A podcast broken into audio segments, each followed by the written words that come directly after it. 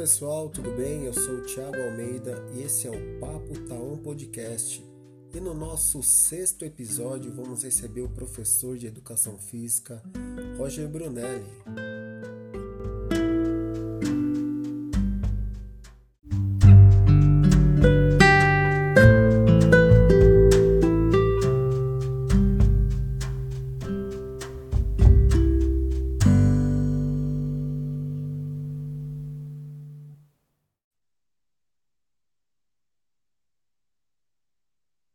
Grande Adriano Barbosa. Opa, tô chegando, hein? Isso aí, galera. Mais um episódio do Papo Tá Um Podcast. Sempre comigo aqui nos comentários, Adriano Barbosa. A gente tem um convidado especial, né, Adri? Opa, do, do, dos nomes mais pedidos aí, cara. É, cara, esse cara tem muita história e tenho certeza que ele vai compartilhar essas histórias aqui conosco hoje. É, Dri, vamos lá, né, meu? Vamos fazer aquele jabá nosso. Caso alguém sinta, toque no coração de querer patrocinar aqui o Papo Tá Um Podcast, mano, entra lá nas nossas redes sociais, o Papo Tá On, no Instagram. Tem o um e-mail também, o Gmail, que é o Papo Tá On Podcast, tudo junto gmail.com. Lá você também pode mandar seu e-mail, mandar sua proposta. E, cara, que sua marca aí seja divulgada aqui pela gente. É isso aí, Dri. Vamos lá chamar nosso convidado, então? Você faz as honras? Vamos que vamos. Maravilha. Então, enquanto o Dri chama lá nosso convidado, quero dizer para vocês que hoje vai ser um papo de boleiro aqui, mano, porque o Roger é ex-jogador, atualmente ele está aí como né, treinador do Corinthians. Então, cara, vem muita história boa aí, cara, muita história boa. Teve um período aí que ele também trabalhou na, na área do varejo. Então, é imperdível, é imperdível o podcast de hoje, gente. E obrigado à audiência aí, todos vocês que estão acompanhando nosso trabalho. Inclusive, agora tem o chat, cara, tem o chat. Se você quiser que a gente leia aqui, né, a sua mensagem, você manda. Ainda não estamos conseguindo deixar durante durante o podcast, a gente lê os chats, mas antes do podcast, você envia sua mensagem, seu áudio e a gente lê aqui, tá bom? É isso aí, galera. Deixa o Dri chamar nosso convidado ali, vamos só aguardar ele entrar e vamos dar início a esse bate-papo que vai ser bem interessante.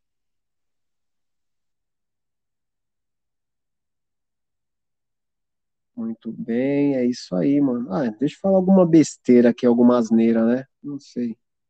Deixa eu pensar em alguma coisa aqui. Você falar que o São Paulo vai ser campeão paulista, será que é asneira isso? Feitizando coisa boa, não sei. Pode ser. É, o que, que eu posso falar mais? Vou fazer um podcast especial aí, cara, com a minha filha Gabi. Cara, vai ser imperdível sempre quis fazer alguma coisa com ela para ficar registrado assim, esse bate-papo vai ser bem legal. Agora deixa eu parar aqui de enrolar, porque nosso convidado Roger Brunelli está na área. Oh, oh, agora sim, hein? Boa noite, parceiros. Boa noite, Thiago. Boa noite, Adriano. Boa noite. Boa noite, Rojão.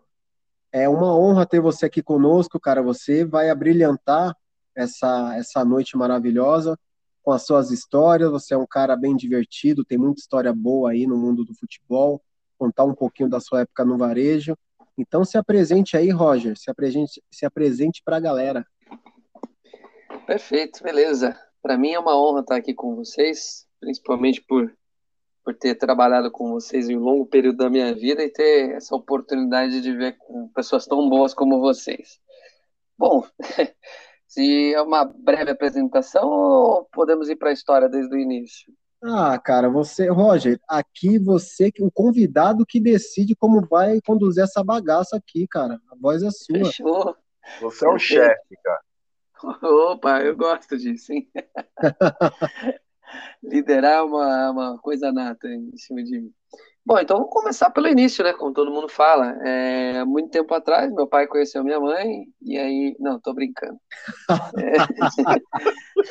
Vocês falaram para começar do início, eu vou falar como é que foi a parada, mas. Inclusive, é, se você puder falar para os seus pais que quando eles fizeram uhum. eles estavam muito inspirados, porque você é lindo. Meu Deus. Quem dera, quem dera, que isso.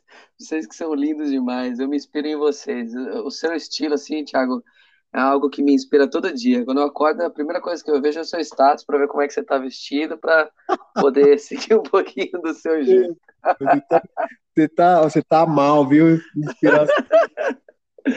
que isso, que isso.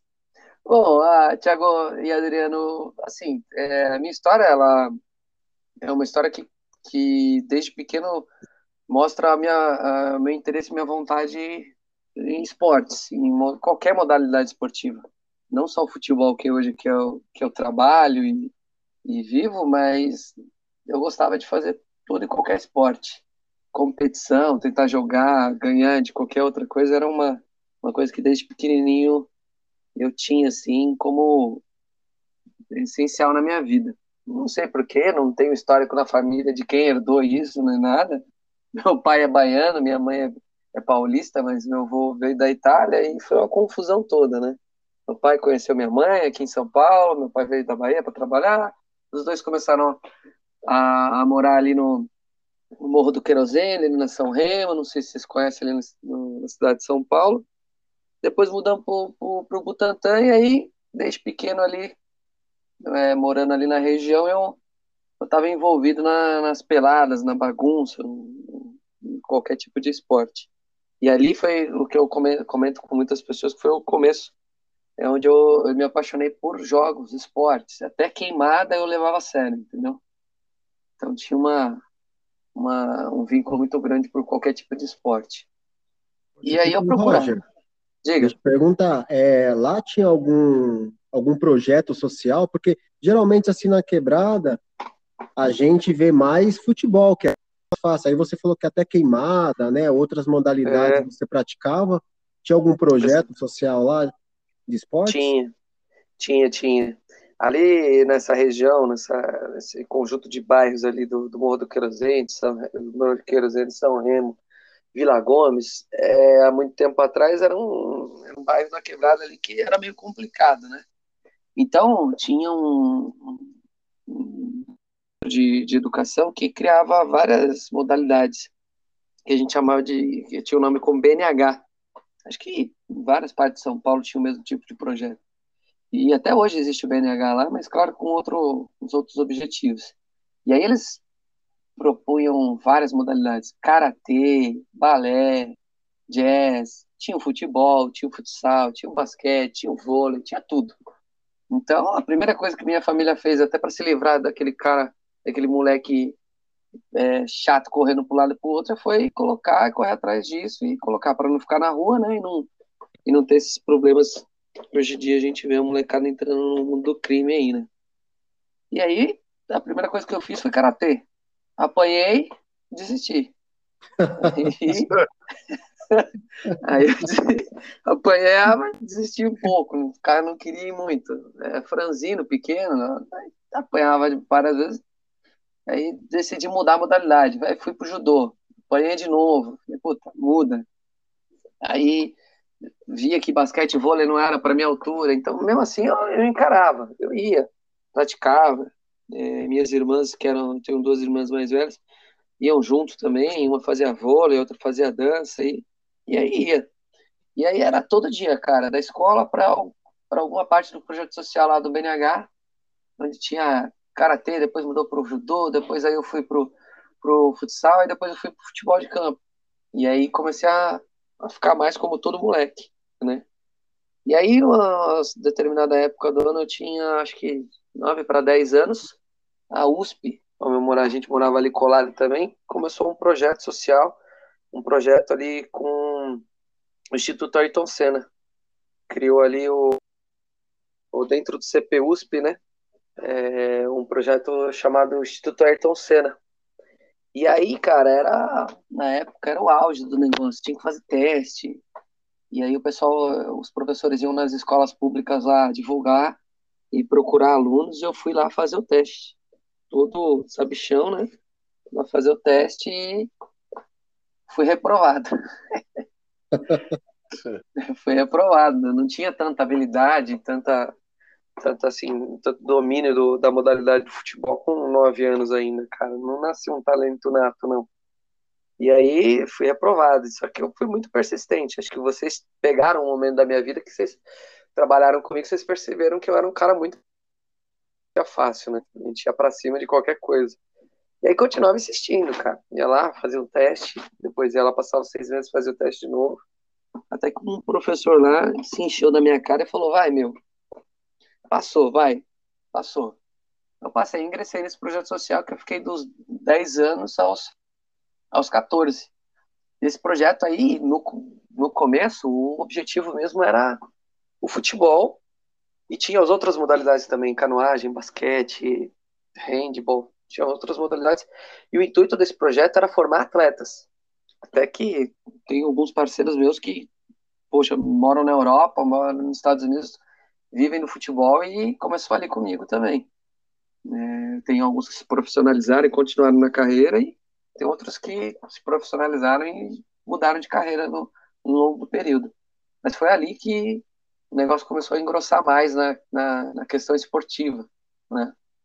Eu não era um, um aluno exemplar, não tinha muito muito outras qualidades, assim, podemos dizer, então mais cabulava a aula do que do que fazia mesmo para a escola. Cabulava a aula para ficar jogando bola na, na quadra. Quem nunca fez isso? Com certeza o Thiago Adriano fez isso. Oh, mas você cabulava só para jogar bola ou também para fazer outras coisas? Tinha outras coisas incluídas também, como a sua pergunta de segunda, segundas intenções. Mas ali entre 9 a 14 anos estava começando. Ainda não tinha explodido essa, esse interesse, entre outras modalidades de cabular aula. Mas estava em andamento. E aí eu tinha esse, essa vontade. É, e aí é uma coisa que eu me arrependo muito, porque, cara, quando cheguei para os 18, 19 anos que eu queria ingressar na faculdade, eu tinha um déficit de atenção, uma questão, assim, uma diferença entre os outros gigantesca. Roger, por eu... isso que, por isso que então você sempre Cara, dava para ver, quando na, na época que a gente trabalhou junto, cara, você sempre correndo, cara, parecia que você tinha que mostrar que, meu, se é. eu não correr aqui, cara, o pessoal vai atrás. ultrapassar. Exatamente. Eu, eu, tinha, tinha esse, eu tinha esse entendimento. Eu, eu estava atrasado em algumas situações, então eu precisava dar mais do que o, o que a empresa ou que aqueles que estavam junto comigo esperavam. Então tinha que se superar. Então era uma correria a todo momento, algo que, por exemplo, o, o que tá uh, mediano não era bom. Tinha que ser superação a todo momento. E aí eu sofri com isso no começo.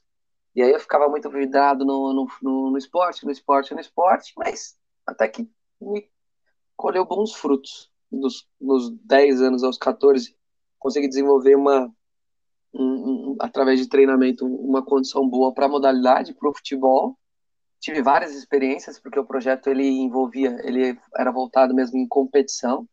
Eu fui para o Rio Grande do Sul jogar, defendendo o Instituto. Depois eu tive a oportunidade de jogar contra vários clubes, como São Paulo, Palmeiras, numa, numa competição chamada Copa Nike, até o Santos. A Copa Nike acontecia mesmo no, no, no CPUSP, e aí comecei a gostar dessa situação de jogar futebol, entendeu? Nossa, Copa e Nike sempre... é um puta campeonato, hein, Roger? Puta, é um puta campeonato, cara. Eu, eu, foi engraçada a história da Copa Nike, porque foi assim, cara. Também quem, quem também não bota as caras não, não consegue nada na vida, né? A Copa Nike, a primeira edição que aconteceu no CPUSP, é, nós que, que jogávamos no Esporte Talento, não, não entramos como competição, a gente não entrou como time. A gente entrou como staff. Então colocaram a molecada para ser gandula. Aí imagina, eu era gandula do, do sub-15, do sub do sub-16, e eu tinha 10 a 11 anos e eu via o moleque jogar. Pô, eu ficava vidrado. Aí eu grudava ali em um, grudava em outro. Como é que eu faço para fazer teste? Como é que eu faço para fazer isso? Como é que eu faço para aquilo? Aí no ano seguinte, a Copa Nike deu como convite o Instituto Ayrton Senna participar. E aí eu joguei, né? É, contra São Paulo, Corinthians. Tomamos um piau. Tomamos um sacode, porque o nível era outro. Entendeu? O clube era totalmente um nível diferente, fora os gatos que os caras tinham, né? Ô, Roger, ah. E nessa época aí você jogava em que posição, cara? Cara, eu por ser baixinho e veloz, eu era ponta direita, né? É o que eles chamavam hoje, é, naquela época, como ponta direita. Né? Naquela formação antiga de, de ter o cara pela beirada, que é a mesma coisa que acontecia com o Jorge Henrique, até um, um pouco atrás desses jogadores que você põe na beirada, que é rápido, sai correndo que nem um louco, estilo Mirandinho, leva a bola para dentro e chuta. Então tinha meio que uma cabeça de bagre usava ali. Até os meus 14 anos eu, eu trabalhava muito nessa, nessa posição. Porque todo mundo via pequeno. Na área não vai saltar, não vai conseguir cabecear. Ele é rápido e consegue driblar, então vai pro canto ali. Então essa posição eu fiquei ali por um bom tempo até os 14 anos. Quando a gente jogou lá contra esses times, São Paulo, Corinthians, é, depois eu comecei a ter mais corpo, foi que eu que eu comecei a trabalhar mais no meio. Mesmo sendo destro, me colocavam na meia esquerda. E aí eu jogava mais como meia esquerda do que meia direita. Aí fui envelhecendo, fui envelhecendo e aí cheguei a jogar como volante. Foi aí que, que eu acho que foi o período que eu, que eu joguei mais nessa posição como volante. Porque quando eu saí do, do Instituto Ayrton Senna, o Instituto ele chegou a um ponto que ele parou de ter o objetivo competitivo e ter mais o âmbito social. Então ele não disputava mais competições e ali você, se você quisesse seguir uma carreira dentro do futebol, você precisava procurar outras outras identidades. E aí eu, eu comecei a procurar outros clubes, é teste atrás de teste, no Pelezão, é, no Juventus, em, em vários lugares. Poxa, viajei pra caramba, como todo moleque de, de, de, de bairro que que vocês conhecem, que buscam o futebol, sabe que passa naquele aquele perrengue doido de andar até andar vários quilômetros para ir até o lugar para fazer teste, pedir dinheiro emprestado, pegar dinheiro com a mãe, dinheiro que não tem, para poder pegar o busão ou comer aquele pão com mortandela na rua para poder ir fazer os testes. Né? Tem até uma história engraçada. Eu e uns parceiros que a gente tinha 15 para 16 anos, a gente estava fazendo alguns testes num, num clube aí, e a gente foi. Tava morrendo de fome porque era muito cedo. A gente passou na padaria, pedi, pegou, junto, fez uma vaquinha, juntou, comprou uma porrada de pão, acho que eram uns 10 ou 15 pães para quatro moleques. E uma porrada de mortadela, cara. E a gente tava atrasado. A gente abriu os, os entrou no busão, pediu para passar por baixo, o, busão, o cobrador deixou, a gente abriu o pão, no dedo dentro do, do busão, socando mortadela e comendo pão com mortadela dentro do busão, mano. Era uma. Eu, eu pensando, lembrando dessa cena hoje, eu falo, meu, isso não acontece mais. Eu, esses dias eu peguei um ônibus, esses dias que eu tinha que correr para um lado e pro outro, eu vi o pessoal tudo acanhado, quieto, não tem mais aquela molecada batucando. Eu falei, meu, São Paulo verdade, mudou. Roger. Ô, Roger, é... você contando essa história aí do pão com mortadela, cara, lembrou uma história, eu tenho uma história com um churrasco grego, cara. A gente ia jogar, a gente era aqui da Sul, né, cara? Tinha um time nosso que disputava uns campeonatos na Leste. A gente ia pra Zona Leste, cara. A gente parava lá no centro, era 50 centavos o pãozinho grego. É, um suco grátis, mas aquele suco se transformava em 10 sucos, né? A gente arregaçava no suco para tentar encher a barriga e ficava com aquele, cara, aquele lanche grego o dia inteiro Cara, a gente ria, zoava. E hoje a molecada tem tudo e não dá valor, né, cara? Não dá valor. É uma coisa que eu percebi, falei, poxa, é o moleque lá vidrado no, no celular com fone. Assim, até tinha dois a três amigos, ao invés deles conversarem entre eles, bagunçar, fazer uma, uma bagunça ou conversa, os três no celular. Ninguém, nenhum conversava. E eu percebi que eram amigos, porque um comentou, ah, é no próximo ponto, né? Mas não tem mais esse negócio, né, cara? Porra, churrasco grego, cara, quem comeu é imortal, mano. Você é imortal, Thiago. Eu comi. É, imortal. Se não morreu naquela época, não morre mais, cara. Quem comeu churrasco grego não pega coronavírus, né, mano? Nem ferrando. Ah, eu tô livre então, viu, meu? Olha. Pois comi é, desse churrasquinho grego aí. eu comi pra caramba, cara. Eu, mais pra frente na história eu vou até contar. E quando fui promotor de rua, cara, trabalhar na rua, tem gente que foi promotor de rua no centro, sabe? A única saída era churrasco grego.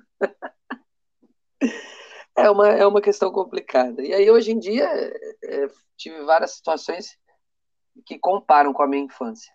Aí, nessa época aí do jogar futebol para lá, futebol para cá, aí começou-se uma moda que eram chamadas de escolinhas de futebol.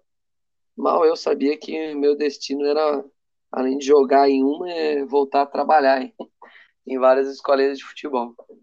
Eu me ingressei numa escolinha do Juventus que tinha ali na, na, na no Pirajussara, na Eliseu de Almeida ali. Até ah, hoje sim. ela existe. É, até hoje ela existe. Só que na época ela era Juventus. Eu entrei como Juventus. E aí é, ela mudou depois de uns dois meses para chute inicial Corinthians. Né? Eu continuei lá. E foi ali que, que a vida esportiva mudou assim completamente, porque esse chute inicial Corinthians ele te dava a oportunidade de disputar alguns campeonatos. Um campeonato que a gente disputou foi foi um interno que envolvia todas as escolas chute inicial na época, acho que tinha 10 ou 12 chutes iniciais no, no país. E aí disputei o campeonato com eles lá e aconteceu hoje, hoje onde é a Arena, porque o antigo CT do Corinthians, onde é a Arena Corinthians hoje, era ali. Os campos eram ali. Olha que legal, atual, cara. É, o CT atual hoje, que fica ali perto do aeroporto de, de Guarulhos, é um CT novo. É, o CT antigo do Corinthians era onde era a arena. Era campo gramado, claro, mas era aquele gramado antigo, né? Aquele, aquela grama, uma grama grossa. E aí a gente ia todo sábado para lá, numa determinada época do ano, acho que eu já tinha para 15 anos, eu tinha 15 anos, tinha 15 anos. Aí fomos disputar. Cara, a nossa equipe foi tão bem, a gente chegou nas finais, a nossa equipe foi tão bem, mas tão bem, cara. A gente só perdeu na final por, por nos pênaltis ali por uma uma cabacice ali de um ou outro, de ficar muito nervoso e errar o pênalti, né? Quem nunca errou pênalti, né, Thiago? Oh, eu já errei muitos. Nessa, nesse dia eu não errei, mas eu errei muitos pênaltis. Bate, é, erra quem bate, né? Que é o que a gente disse. É. E aí tem que ter cabeça fria. Aí, molecão, nossa que perdeu, mas ali foi a porta de tudo. Por quê?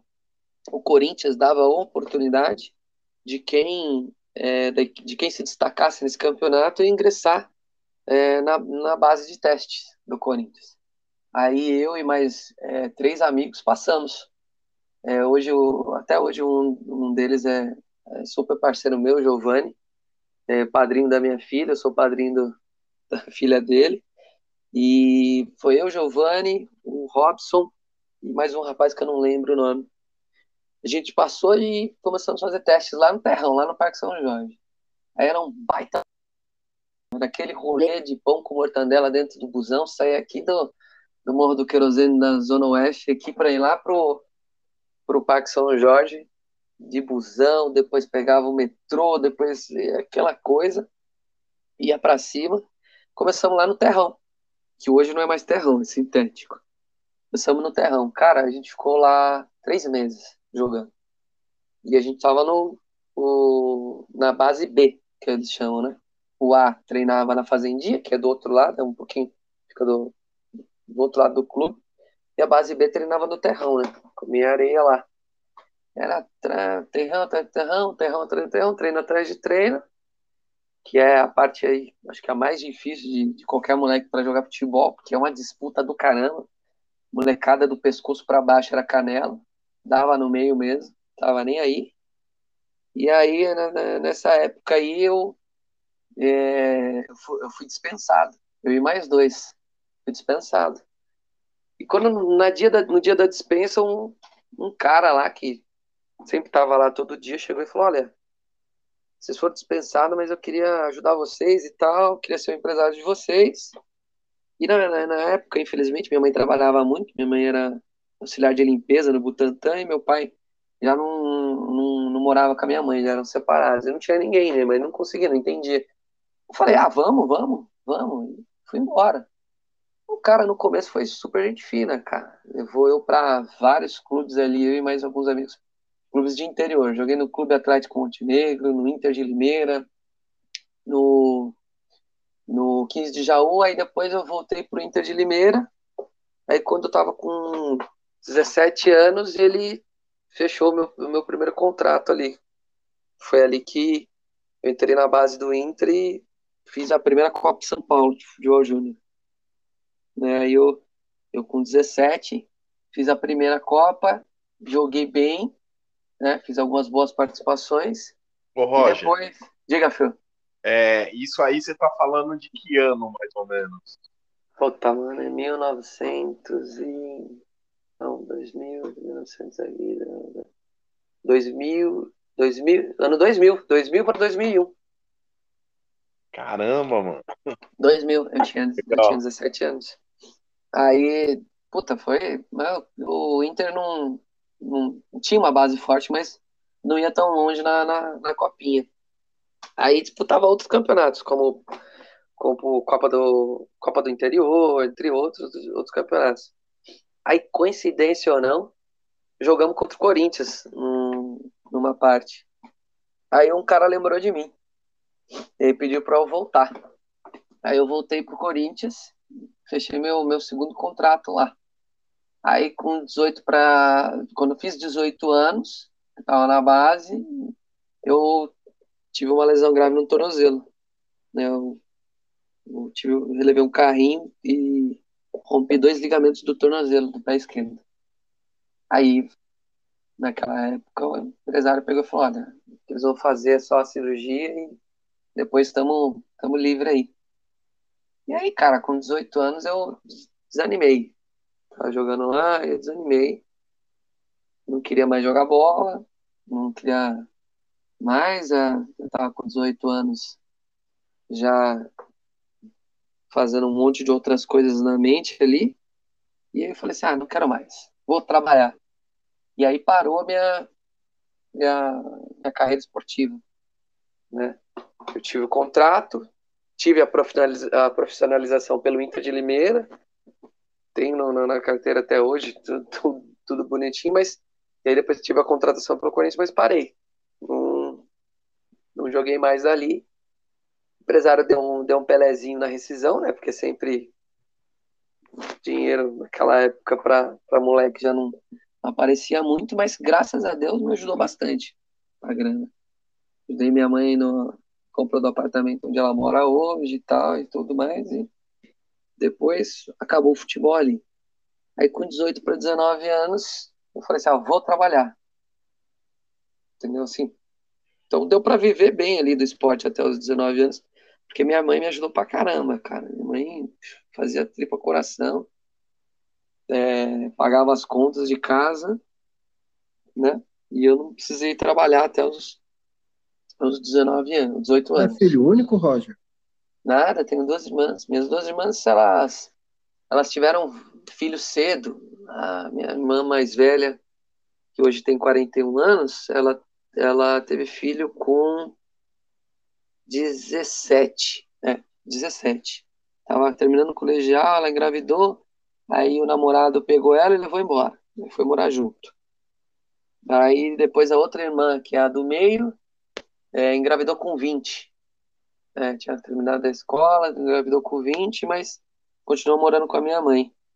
Teve o primeiro filho, o primeiro filho com 20 e o segundo filho com. Teve uma segunda filha com 23, alguma coisa assim. Elas tiveram filhos novos. Mas eu perguntei assim porque é, às vezes, né, a sua mãe muito ocupada, mas teria os irmãos, né, que poderia te acompanhar aí. Por isso que eu é. me perguntando.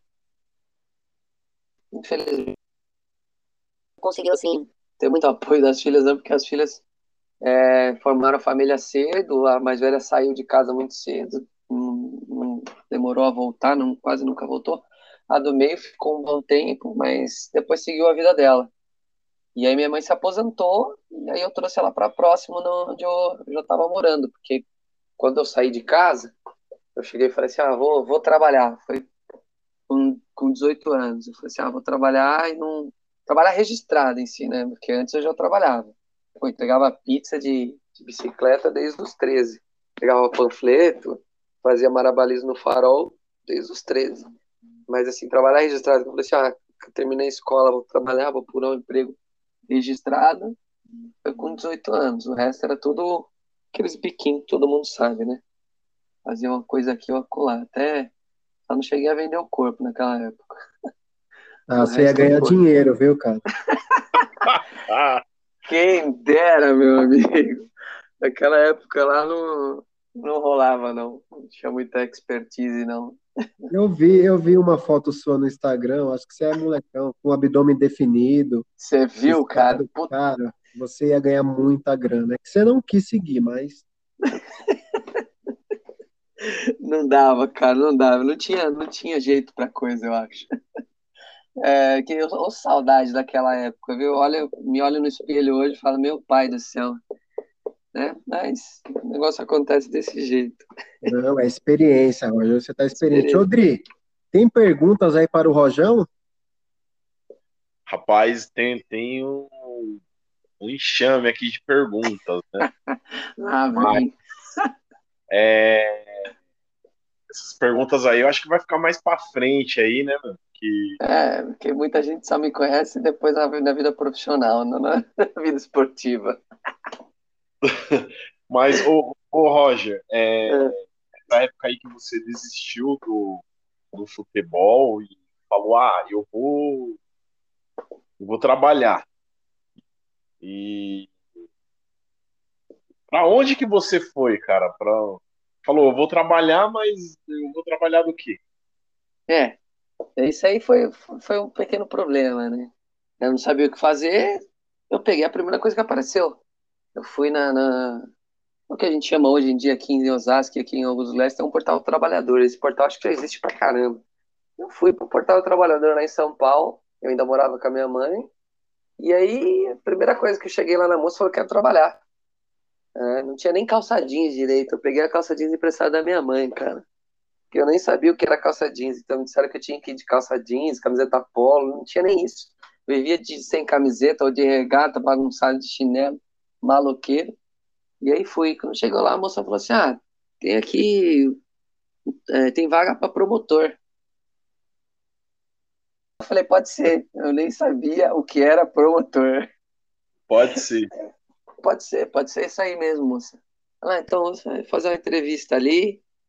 E aí, vamos ver o que acontece. Falei, tá bom, é agora? Ela falou, é agora. Ah, tá bom, então. Fiquei lá para fazer a entrevista lá com a mulher. A mulher me botou na sala com mais ou menos mais, mais umas 10 pessoas. Eu falei, eita, vai acontecer aqui agora. Me entra uma mulher, fala, olha, vocês estão aqui se candidatando para a vaga de promotor de vendas. Aí eu falei, ah, vai ter que vender alguma coisa, né? Acho que eu não sou ruim nisso aí, não. Era, já era meio desenvolvido nas, nas falas, né? Já era meio chavecador, então ia para cima. Aí a mulher pegou uma caneta e falou: vende essa caneta para mim. Quem nunca participou de uma dinâmica falando: vende essa caneta para mim? Pô, eu falei: ah, tá de brincadeira. É, a caneta, só que essa caneta não tem tinta. Cara, é, desenrolei um papo com a mulher lá, desenrolei um papo com um monte de gente nessa, nessa venda de caneta e a mulher gostou do negócio, falou: ah, obrigado para todo mundo e tal, a gente vai entrar em contato. Aí ligaram lá na minha casa, no telefone fixo que tinha lá. Falaram, ah, você passou, você vai começar a trabalhar, o trabalho é temporário. Eu falei, tá bom, você traz esses documentos aqui e vai, vai embora. Entreguei os documentos e comecei a trabalhar como promotor de na rua para abertura de loja Vila Lobos. Ei. Abri uma loja no Vila Lobos, no shopping Vila Lobos. E eu morava ali no, no Butantã, ali no morro, né? Então, né, dois palitos, eu ia andando, cara, atravessava pela USP, saía ali na universitária, ia andando até o shopping, ia lá. Primeiro dia todo felizão, que eu falei, ah, trabalhar no shopping, vou fazer cartão aqui no shopping. Vou ver se o pessoal fazer cartão, acho que eu vou sentar aqui, vou preencher as fichas e vou fazer.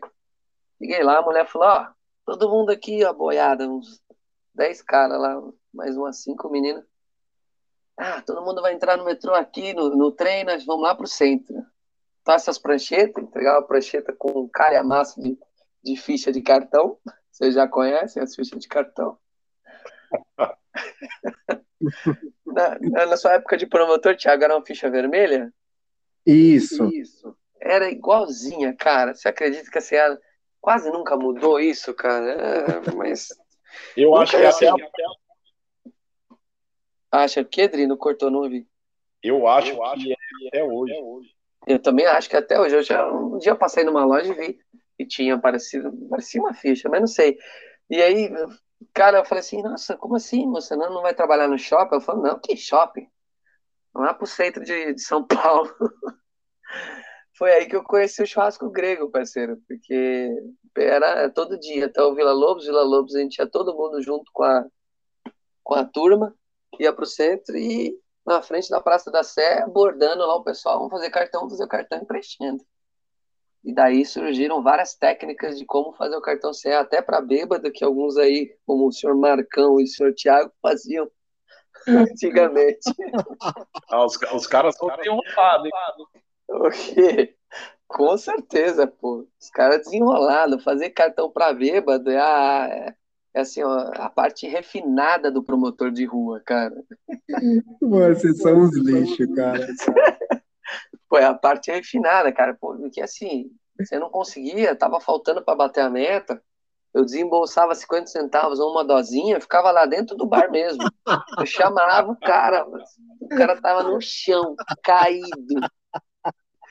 Caído no chão. Eu cutucava ele, eu via se estava vivo. O cara olhava Olha, pra você mim. é louco da cabeça. É, te juro, te juro. Teve uma vez que o cara, dono do bar, falou pra mim: para de trazer esses caras pra cá, que os caras tá fedendo.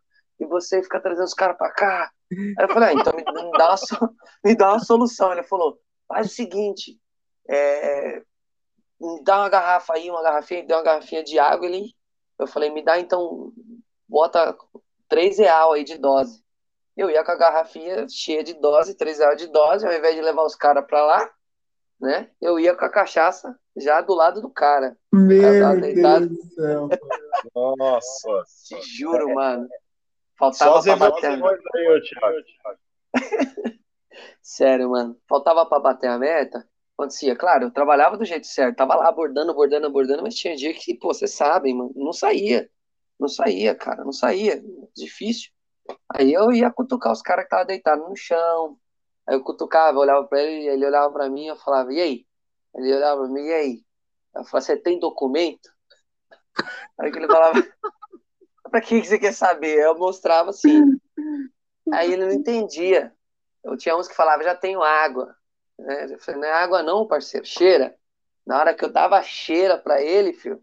O olho brilhava. Nossa, o olho brilhava. Eu falava assim, irmão, seguinte, é uma dosinha, tá vendo o copinho aqui? Eu ia com copinho de café, né? Falei, é uma dosinha para você só me, me mostrar seus documentos, a gente vai preencher, eu não vou fazer nada com você. Preencher que você vai ganhar um cartão para comprar roupa aí, se der tudo certo um dia. E aí, preenchi os dados, cara. Tinha RG, tinha uns caras que você acredita que tinha cara na rua, que tinha mais documentos, tinha mais comprovação do que gente que a gente pegava nas lojas, cara. Caraca. Tinha, meu, tinha. Tinha, porque lembra, para você conseguir tirar um CV ou um comprovante de renda uma pessoa dentro da loja era um, era um parto. Mas do cara, do bêbado, eu falava assim, mas o que, que você faz da vida? Tinha cara que era encostado. Você encostado no INSS. Eu falei, o cara me mostrava o extrato do INSS. O cara me mostrava o cartãozinho do benefício. Eu já na hora já tacava pau. Me mandava ver. Aí foi aí. E aí teve até uma estratégia minha que foi a seguinte: chegou uma época lá no centro que os caras. É, aí tinha que ter comprovante de endereço, né? Tinha que ter endereço. Antes eu colocava no endereço do bar. O cara do bar ficava puto comigo, que chegava Nossa. um monte de correspondência. Mano, mano, você aprontou, hein, velho? Nossa senhora, essa é a melhor parte, cara. De promotor era a melhor parte, mano. A melhor parte. Aí é, chegava correspondência no bar do cara, aí o cara não queria saber mais de mim, aí chegou no meu líder lá de um e falou que não queria saber mais da gente abordando na frente do bar dele, que se visse a gente daquela camisetinha vermelha ia mandar dar um surra na gente. Aí depois foi, foi negociando, né? Negociando. Que aí, pô, meu líder foi lá, foi esperto pra caramba, falou, não, vamos negociar, que eu preciso dar almoço para eles, você precisa de um almoço legal aí pra gente, aí, aí o cara aceitou. Tudo na negociação, cara. Hoje em dia eu dou graças a Deus, assim, dessa vivência que eu tive na, na rua e de, como promotor de loja, pelo desenrolar das coisas. Porque se eu não tivesse isso hoje, na situação que, é, que o país vive, que o mundo vive, eu não conseguia me desenrolar. Não sei vocês, cara. Não sei o quanto você, é, as lojas, assim, a vivência de loja ajudaram vocês, mas para mim foi muito. Ah, cara, para mim desenvolveu muito, cara. Deixou mais desinibido. Ah, para mim, então, cara, não... foi uma escola. Foi. Uma escola. foi. mais desinibido que você já é, Thiago, então pau comeu mesmo. é louco. Literalmente, né? Mano? Literalmente, literalmente. E aí foi assim, cara, que, que começou a minha primeira profissão como promotor de rua. É, fui começando a ter destaque, começar a fazer número, e a cada eu era era promotor contratado, não era funcionário da CIA, era por aquelas empresas terceirizadas, né? E, e aí fui pipocando. Aí inaugurou Vila Lobos, não foi efetivado. Aí a própria, a própria empresa terceirizada falou: Ó, agora vai abrir uma loja em Osasco, no centro de Osasco. Quer continuar como promotor? Eu falei: é, cagada, precisa de trabalho, né? Vamos lá. Fui para Osasco. Saía do Butantã todo dia e ia lá para Osasco. Pegava uma busão e ia lá para Osasco, centro de Osasco, calçadão de Osasco. Conhece, Dri? Ô, ô, ô Roger, eu, eu acho eu que eu, acho que a gente, que a gente conheceu, deu, é, se trombamos, desde a época, da época da Lobos, porque eu, eu, eu, eu inaugurar Vila Lobo e Calçadão também. Tá vendo? Foi exatamente assim, porque eu acho que quando eu tava fazendo cartão na rua, vocês estavam no calçadão, não é isso? Isso. É, vocês, vocês estavam fazendo lá. E foi, eu acho que eu já trombei você várias vezes por ali também, cara. Mas era tanta gente, você lembra que era tanta gente, cara? Na minha equipe do. Putz, na minha equipe do Vila Lobos, acho que tinha 50, e no de Osasco chegava a 80, 90, cara. Eu, eu ajudei a Era dinossauro. É dinossauro, é dinossauro de CIA. O, o Dri, o Roger, Tá dando, tá dando eco, Dri, quando eu escuto você e quando eu falo aqui também. Isso, Isso tá dando um delay. É, tá dando um ecozinho lá quando eu escuto o Dri. Algum celular tá muito. O celular tá próximo do quê? Algum celular tá muito alto. Deixa eu ver, deixa eu abaixar um pouco o meu. Dá pra me ver ainda? Dá, dá, dá sim. Bom, acho que nas idas e vindas aí deve ter encontrado a Adriana em algumas, algumas situações aí, mas nem, nem conhecia, porque eu acho que uh, o maior contato que eu tive com o Dri mesmo foi no Iguatemi, mas eu acho que na loja de Osasco, na inauguração, eu lembro de você. Cara, eu. Sabe, sabe por que eu acho que eu lembro de você, Dri? É. Que assim, antes de inaugurar, acho que uns dois dias antes, acho que vocês estavam fazendo um puta mutirão para colocar todas as peças para dentro. E tava faltando gente para ajudar no caminhão, mano. Pegaram os promotores e falou: ajuda a levar essas peças lá para cima. Eu acho que eu lembro disso aí, cara. foi, acho que foi. Meu, esse dia eu sofri pra caceta, mano. Você é louco. levei tanta calça jeans lá pra cima que eu saí estrupiado. E tinha que subir escada, era ruim, né? Era ruim, elevadorzinho minúsculo, aí tinha que subir na escada, era difícil pra caramba. Loja, loja, acho que a loja mais complicada que eu já vi assim, de montar foi a de Osasco. Mas. Ô, Roger, você chegou a passar por quantas lojas? Cara, se eu não me engano, foram 10. Foram 12 anos de loja, 10 lojas. Foram 12 anos de empresa, 10 lojas. Eu vou tentar lembrar uma, uma por uma. Nessa época de Osasco, quando eu comecei, a gente, eu fiquei três meses como temporário também, fazendo cartão ali na, na rua ali na rua. E acho que a loja inaugurou em novembro. Não lembro, acho que foi novembro, lembro quando inaugurou. E eu fui efetivado em novembro, mas eu acho que trabalhei pra caramba ali no centro de Osasco. E a maior curiosidade ali, fazendo cartão no centro de Osasco, tinha as mesmas técnicas. Fazia cartão de, de bêbado, fazia cartão de policial, fazia cartão de, de prostituta, fazia cartão de tudo. fazia cartão de todo mundo. Todo mundo tinha direito de fazer cartão CA. Você é louco, parceiro. Você é louco. Come limpo, bateu, já era. Nome limpo, bateu, já era, cara. Bateu, já era. Aí, a curiosidade é que meu espírito de liderança, assim, minha, meu envolvimento de liderança começou ali na rua de Osasco. Porque eu destaquei tanto no número que aí eu comecei a liderar a equipe. E como as equipes eram muito grandes, separavam-se em cinco líderes. Tinha eu, Ana Paula Rocha, Thiago Amon, só os feras, assim, que formava a equipe de 20 e 30 e ia pauleira. Ia para o Santo Antônio, ia para Dionísio Alves Barreto, para todas as, as ruas ali próximas e mandava ver para fazer aquela inauguração de loja e estrumbar. E a curiosidade maior é o seguinte: certo dia, assim, um dia bem, bem bonito, um dia solarado, eu tava lá com a minha faixinha na cabeça. Eu colocava uma faixa na cabeça da ceia, assim, uma faixinha na cabeça. E tinha mó mala. Tava lá e eu vi assim, vindo, a, vindo uma loira muito gatinha, cara. Muito gatinha. Eu falei, meu, vou abordar essa loirinha e vou, vou querer fazer o cartão dela. Vou pegar o telefone dela. Na hora que eu cheguei, falei assim: Oi, Larinha, vamos fazer o cartão CA? Ela olhou para mim e falou: Sai da minha frente, moleque. Sai da minha frente, moleque. Eu saí na hora, assustado, e falei: Ei, Loira, não é assim não, calma. Só pedi para fazer o cartão CA. E ela saiu andando, rebolando e foi embora, subindo o calçadão. Foi bem ah. ali onde é, era o Bradesco, ali, onde é o Bradesco hoje. Falei, ah, mano, essa. Sim, não tem, mano. Honra, eu falei assim, meu, essa loira vai voltar, mano. Ela vai me pagar, essa loirinha. Não vou desistir. Passou uns 30 minutos, a loirinha tá voltando. Falei, loirinha, sem brigar comigo, vamos fazer o cartão C&A e tal. Ela olhou para mim e falou, você é chato, hein, meu? Falei, promotor é assim. E aí fui desenrolando. Meu, eu fui dali do Bradesco até a estação tentando convencer ela. Ela não fez o cartão C&A. Perdi mó tempo. Falei, ah, beleza, deixa quieto. Voltei a abordar. Dia seguinte, de repente eu olho assim, no dia seguinte, estou lá no calçadão de novo, a mesma loirinha vindo. Eu falei, ah, não, vou grudar nela de novo. Bom dia, loirinha. Aí ela falou, olhou para mim e falou, o que, que, tem de bom? Mó grossa ignorante comigo, cara. Essa loirinha ignorante comigo, nem olhava na minha cara. Cara, eu abordei ela na semana umas quatro vezes. Aí eu percebi que ela vinha toda, toda vez em Osasco.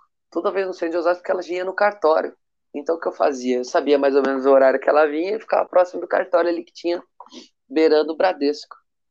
Aí teve um dia que, ela, que eu cheguei e abordei ela de um jeito diferente, dei um susto nela, começou a se abrir, comecei a bater papo, aí um dia ela sentou comigo, concordou em preencher os dados, não quis dar o telefone, quando na hora que eu pedi o telefone ela manjou, tá ligado? Falou, ah, eu vou vir amanhã, te dou o telefone. Eu falei, não, para com isso, tal. Cara, te juro que foi uma semana e meia tentando fazer o cartão dessa mina. Resumo da história. 16 anos com ela hoje. Eu Aí, abordei ó. a minha esposa, cara. Ô,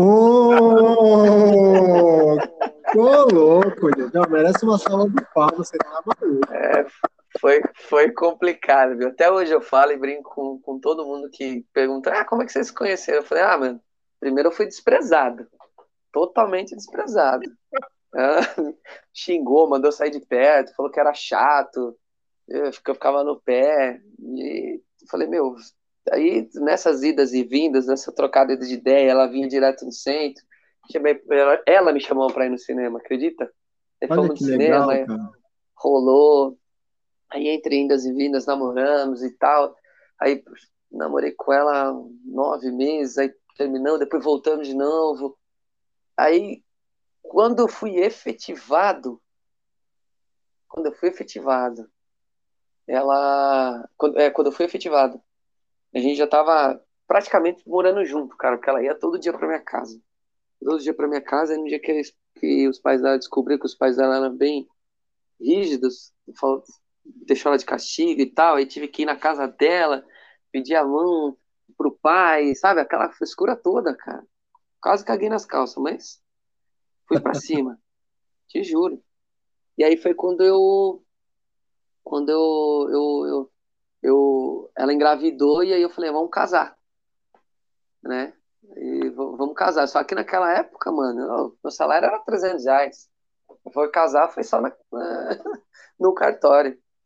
Aí casei com ela ali, no cartório mesmo de Osasco, e o, que que, eu, o que que tinha? Minha mãe morava no Butantã ainda, porque ela trabalhava ainda, ela trabalhava dentro do Instituto Butantã, então ela tinha uma casa cedida pelo governo, a gente morava lá dentro. E aí eu falei assim, mãe, não vou ficar aqui, vou me mudar lá para o apartamento que a gente comprou lá na época que eu jogava e tal, vou reformar lá. É aqui, era aqui na Coab 5, em Carapicuíba, não sei se vocês conhecem. Não, não conheço. Dri conhece a Carapicuíba aqui? Dri? Conheço, aqui do lado. Então, então, Parque do Patures aqui, eu morava bem, bem pertinho aqui do Parque do Patures aqui. E aí mudei para ela para cá. E aí constituí família aqui e foi embora, né?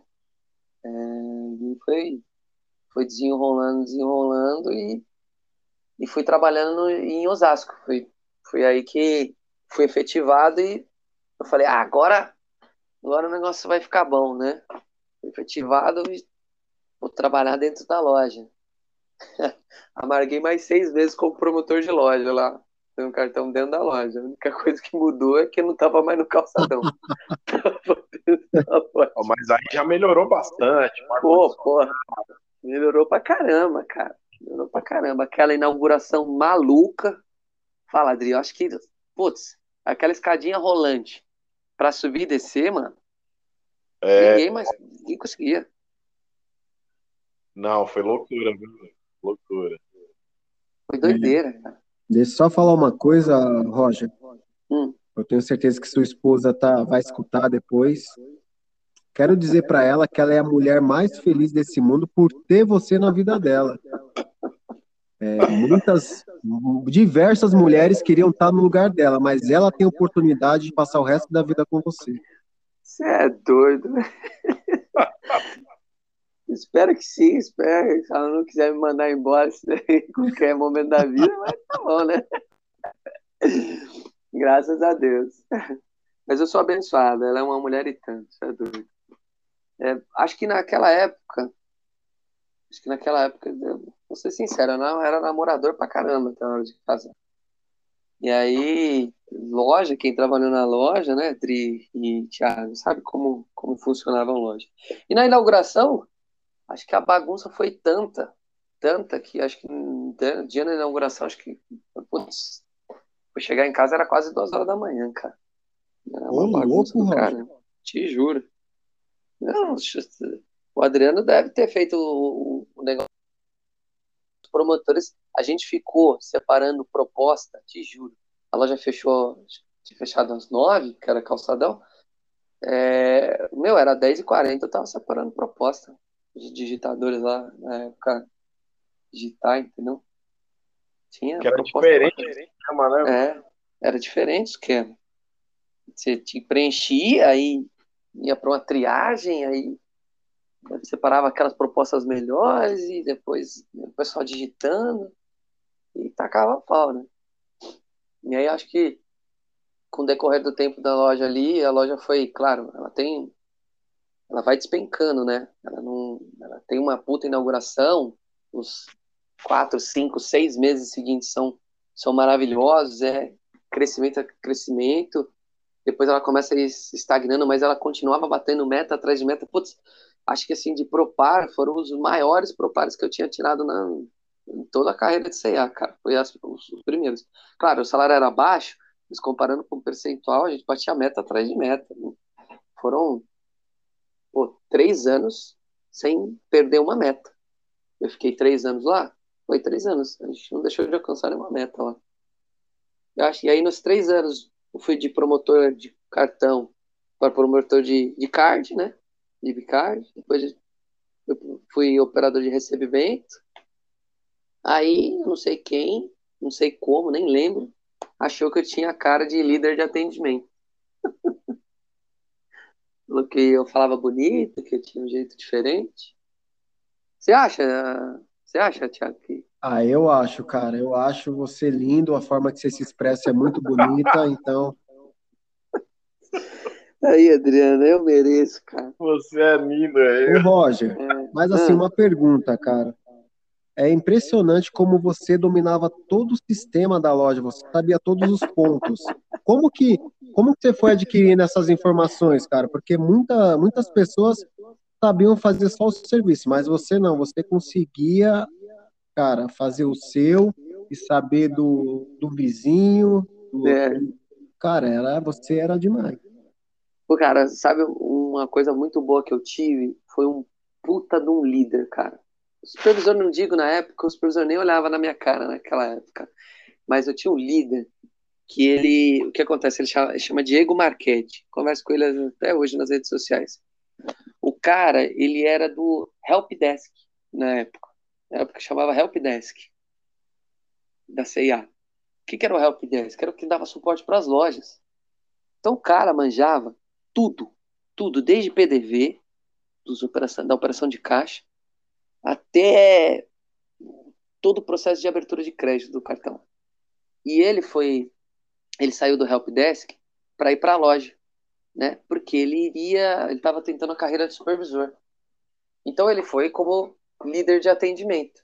Aí o que aconteceu? Quando ele é, virou líder de RFS, ele foi, ele começou quando inaugurou a loja, ele era líder de atendimento. Quando ele é, foi para líder de RFS, precisava de um líder de atendimento. Esse doido chegou e me chamou. Falou, gostei de você, você vai ser líder de atendimento.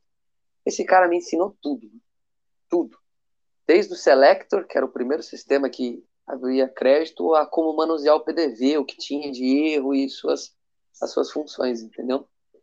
E aí, como eu já tinha rodado em abertura de cartão, tanto de PL, Private Label, como IBCard e operação de, de caixa, cara, eu já manjava tudo.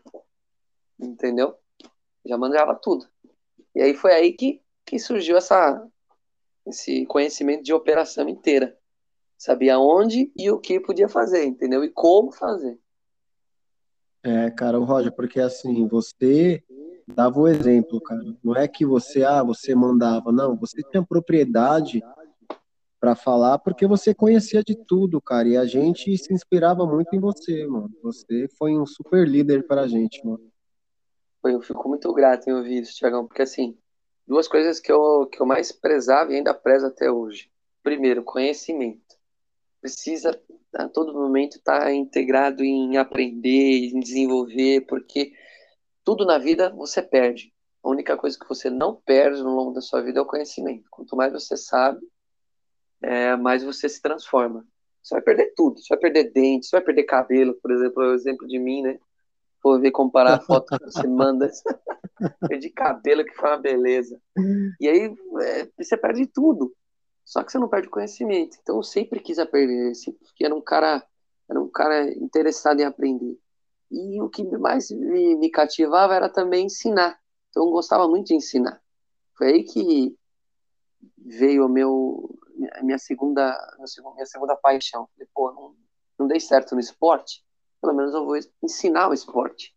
Porque ensinar o esporte, eu acho que eu tenho a possibilidade de, de continuar e viver disso.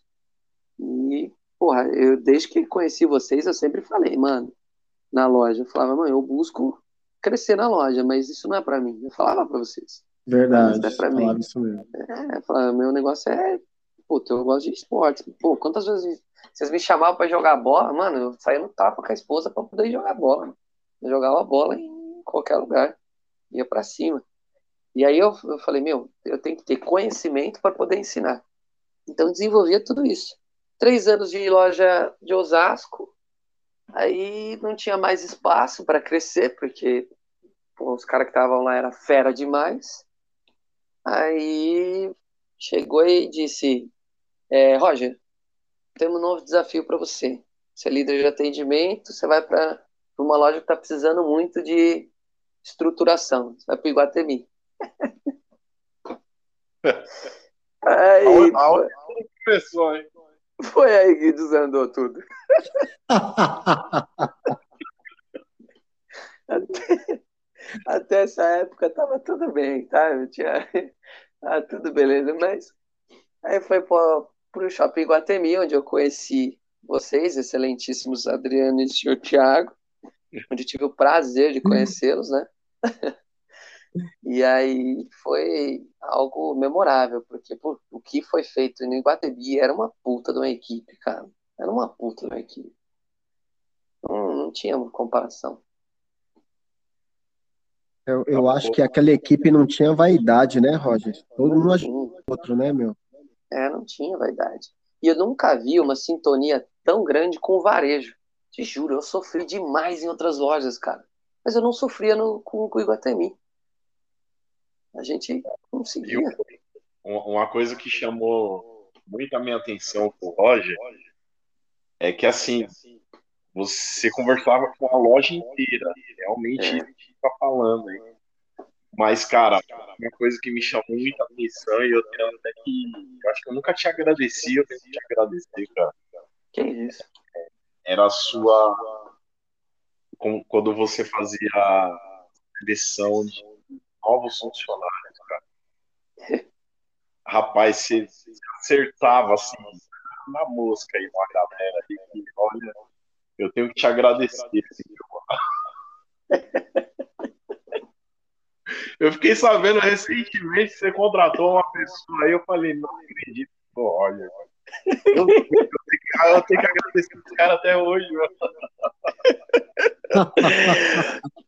Tiveram muitas pessoas, muitas pessoas. Quem, quem é o nome? Você pode falar aí, não? Meu, é, tá difícil de eu ficar citando nomes aí que o pessoal, meu, não fala meu nome, não. Ah, esse Adriano é cheio dessas. Ô, joga aí o nome, pai. Não, se você falar a característica, a gente consegue lembrar já, com certeza. A, caracter... ah, característica, ixi, os caras comentam direto aí, mano. Fica me enchendo o saco. Ah, tá, já sei, já sei. Ah, já sabemos, já sabemos. Com certeza fez, deu muitas alegrias ao Iguatemi e aos seus integrantes, Rapaz, principalmente ao Adriano. Obrigado, Rod. Como diz um amigo nosso aí, obrigado, Roger, obrigado. É, imagino. Não, o processo seletivo era uma coisa muito boa na época, cara, porque é, tinha, dali surgiram muitos profissionais que a gente pode ver hoje em dia, cara, estão arrebentando aí. É, são supervisores de loja, são gerentes. É, aquela época, aquelas pessoas, pô, tinham, elas eram destinadas a vencer, porque aquela equipe, eu digo, em todas as 10 lojas que eu passei, não teve uma equipe melhor do que a Iguatemi. Não teve. Até o era Caraca, Roger, sério, mano? É sério. Cara, eu passei por loja, por por escritório central, por TI, eu passei por todos os, o que você pode imaginar dentro da CEA. Não tinha uma loja, um lugar que se completava tão grandemente. É, completava dentro da loja e fora da loja, porque assim, dentro da loja a gente arrebentava de resultado, fora da loja vocês estavam lá em bom motivo e, e o caramba quatro, né? Tinha, tinha vez que era sexta-feira, sábado de manhã, que eu tinha que abrir a loja, eu encontrava nego lá na frente de Guatemi, virado, né? Pelo amor de Deus. Ó, é. e uma outra coisa que, cara, é, o tempo que eu fiquei na empresa, eu fiquei 20 anos, né? Mas uma, uma das histórias que ficaram marcadas acima é você você participou indiretamente disso e, cara, sensacional. Sensacional. Eu, eu vou até citar aqui vocês vão dar risada. Diga. É, o seu casamento foi sensacional, cara. Ah, que... aquilo ali, aquilo ali foi top. Cara, aconteceu de tudo naquele casamento. Pelo amor de Deus. aquilo ali foi, foi assim, foi acho que um, um evento que coroou muito o estilo dos trabalhadores, trabalhadores não, dos colaboradores da CIA, cara. Putz, esse dia eu brochei, Roger. Eu ia estar com a eu, brochei. Eu lembro.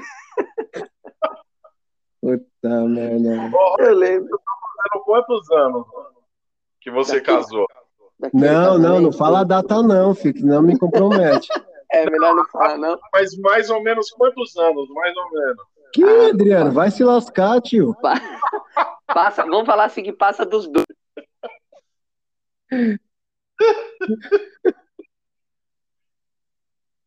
Não, é, é para mim ter a noção. Ah. É, não é nada com o Thiago, não. É para mim ter a noção qual foi a última vez que eu pisei o pé dentro da delegacia, velho. Mano, vocês conseguiram ser presos nesse dia, cara. Eu não sei. Não, eu já imaginava que ia dar problema quando o cara do buffet chegou para mim e falou assim: é, Cara, eles estão tomando uh, as bebidas muito rápido. Vai acabar. Aí eu falei: Você tá zoando que acabou os seis galões de. de... Sabe aqueles galões de chopp? Uhum. Não sei nem quantos litros tem. Vocês tomaram em duas horas, mano. Seis. Eu falei, mano do céu. Eu falei para ele, cara, vai buscar mais. Aí ele falou, não consigo. É, não dá. Aí eu liguei para um parceiro meu e falei, cara, traz quantas cervejas você conseguir colocar no teu carro. Ele trouxe. Aí eu falei, traz uns, uns quentes também, um uísque. Né? Cara, a primeira garrafa que o meu amigo me deu na mão de uísque, eu peguei ela por três segundos. Eu peguei na mão, em seguida, lembra do Rafael? Ah! Em seguida, Meu o Rafael Deus pegou da minha mão e falou: Obrigado, Roger. Eu não vi mais a garrafa, mano. Eu não vi. Eu acho que foi a, o top. O Rafael que ficou famoso aí com a apelido de Aquaman, né? Aquaman. em uma determinada festa caiu na, na, na fonte Nossa. de água. Meu Mano, Deus. Saudade de ser solteiro, viu, Roger? A época que eu era Nossa. solteiro, velho. Nossa, solteiro, como era bom, né? mano. Uhum.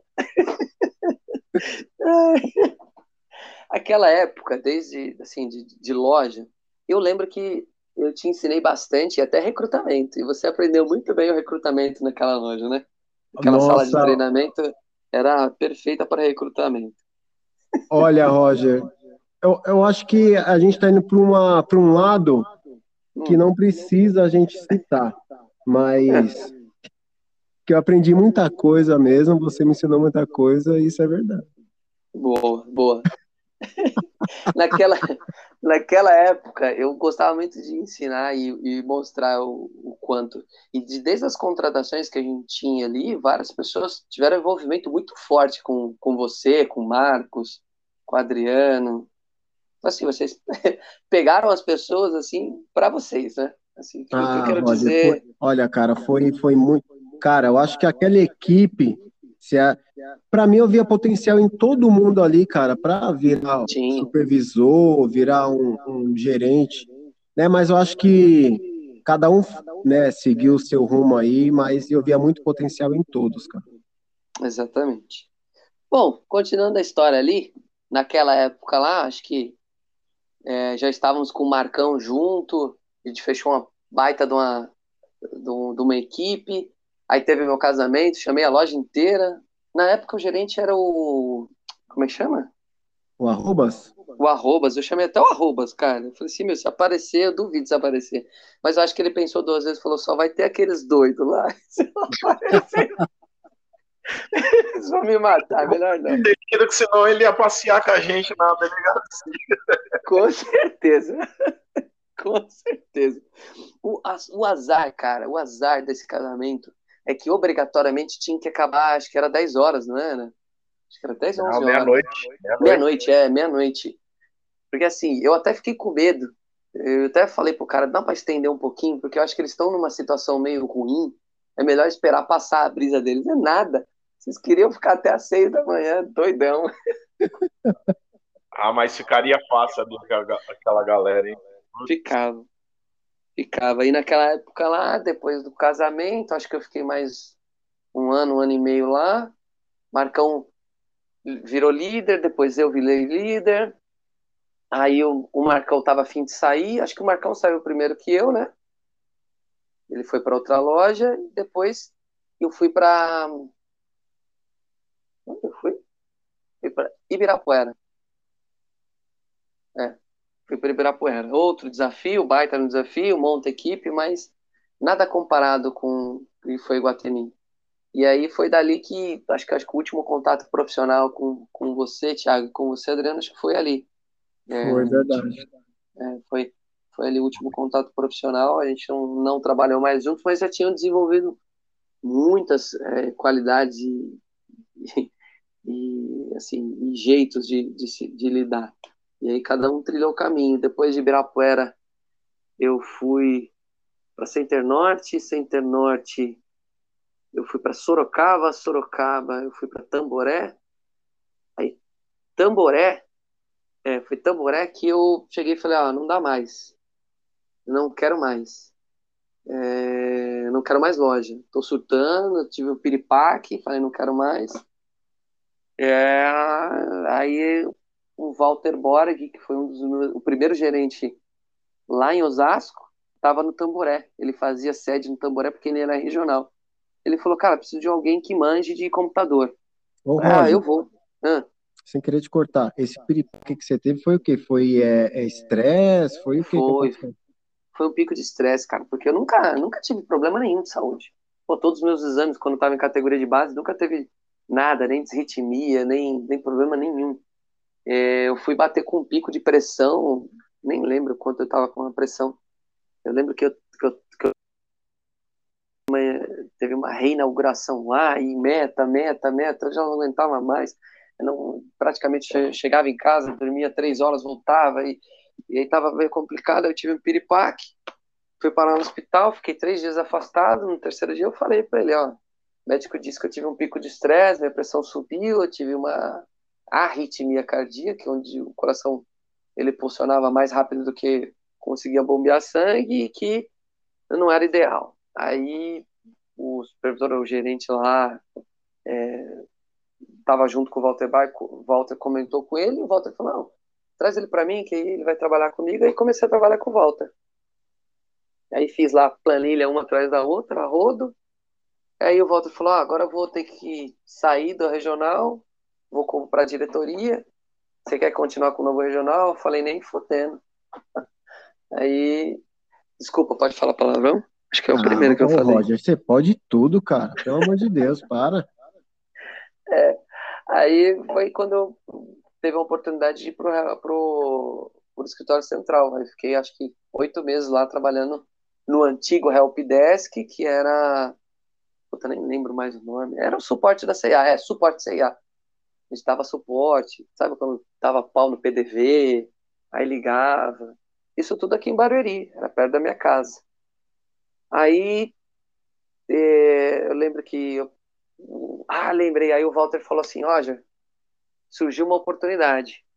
Você não quer crescer mais? Eu falei: ah, eu quero, mano. Lógico que quero. Então você vai voltar para o Ibirapuera como líder para você se preparar para supervisor. Voltei para o Ibirapuera. Ô, louco. de, voltei para o Ibirapuera como líder de RFS, né? E foi na época que eu levei o Danilo. Eu falei assim, ó, Danilo, acho que em pouco tempo eu vou sair. E aí, a- aí eu avisei aquela supervisora lá. Como é que era a supervisora que estava no Iguatemi lá? Aquela branquinha? Cibele, é ela mesmo. Que não batia com o Danilo. Aí a Cibele viu uma oportunidade de se livrar do Danilo e viu que eu ia sair do Ibirapuera logo, logo. Mandou o Danilo para assumir a bucha que estava no Ibirapuera. Era cartão até para defunto. Mas aí, Ô, louco. o quê? Você nunca fez pro mortinho, Thiago? Fala sério. Não, mortinho não. Mortinho. Vocês são demais, velho. Meu pai do céu, cara. Aí foi ali que eu, que eu, que eu saí do Ibirapuera e fui promovido a supervisor do Campo Limpo. Aí eu virei supervisor de RFS no Campo Limpo. Aí foi, foi pauleira. Porque Campo Limpo, cara, você conhece, né, Thiago? Conheço, tanto que eu, eu te vi lá uma vez, cara. Eu acho que É. no ano passado Você eu... foi numa loja lá uma vez cumprimentar. Tava lá. Pô, Campo Limpo é assim, quem trabalhou em Campo Limpo e Iguatemi, trabalha em qualquer lugar. Sério, É, cara, Campo Limpo era pauleira, Roger? Era pauleira, cara. Não só a operação, porque a operação do Iguatemi era pesadona, cara. Pô, o Adriano, o Dri fazia é, chover naquela reserva lá, naque- naquela loja, naquela área, porque era uma operação gigantesca. Campo Limpo não era grande, mas a operação era pesada Movimento. causa- do movimento, cara. O movimento era muito grande. Você é louco. Tinha Natal lá que a gente tentando baixar a porta, os caras passando, rolando debaixo da porta. Seis, sete horas da noite, mano. A gente tentando baixar a porta, aí chegava tentar tirar cliente de dentro da loja já era 9h40 do dia 20, do dia 24, cara. Imagina, eu chegava em casa 10 minutos para meia-noite, com a minha mulher já com a, a peixeira na mão, ao invés de cortar o frango, cortava meu saco. Você é doido, cara. Era, era foda. E o, o que era engraçado no campo limpo, que assim, você vivia perigosamente a cada segundo, né? Você não sabia quando ia ser o próximo tiroteio, porque o que tinha de assalto dentro da loja e dentro do, do shopping, pô, eu dia lá, cara, que era cena de filme.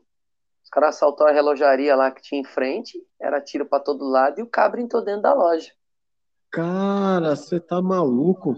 Entrou dentro da loja. Só que o que aconteceu? Eu tava na bendita do RFS, tiro pra lá, tiro pra cá, as meninas gritando, as meninas gritando, todo mundo gritando, todo mundo entra na salinha do back-office e pula pra cá, pula pra lá, cola do outro, cola do um.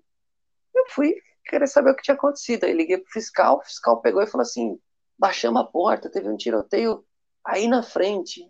Aí eu disse assim: tá aí os caras. Os caras correram.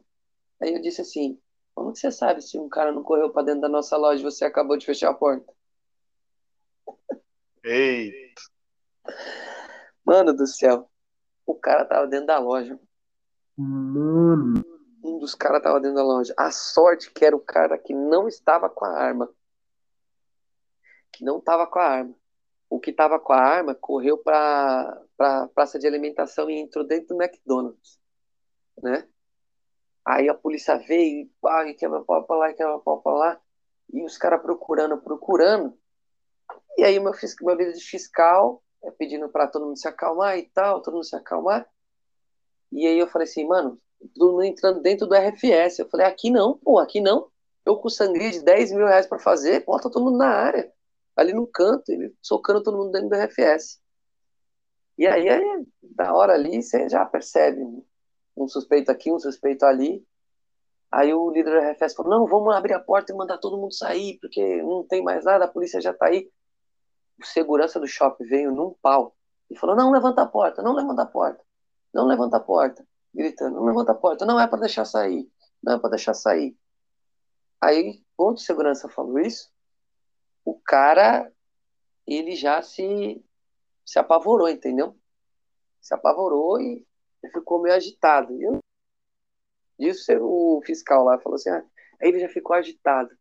Aí na hora que os policiais, os prêmios apareceram, ele ficou com medo e já levantou o braço e já começou a ir na direção dos policiais com o braço aberto. Tá ligado? E ele tava no meio da multidão, no meio das pessoas.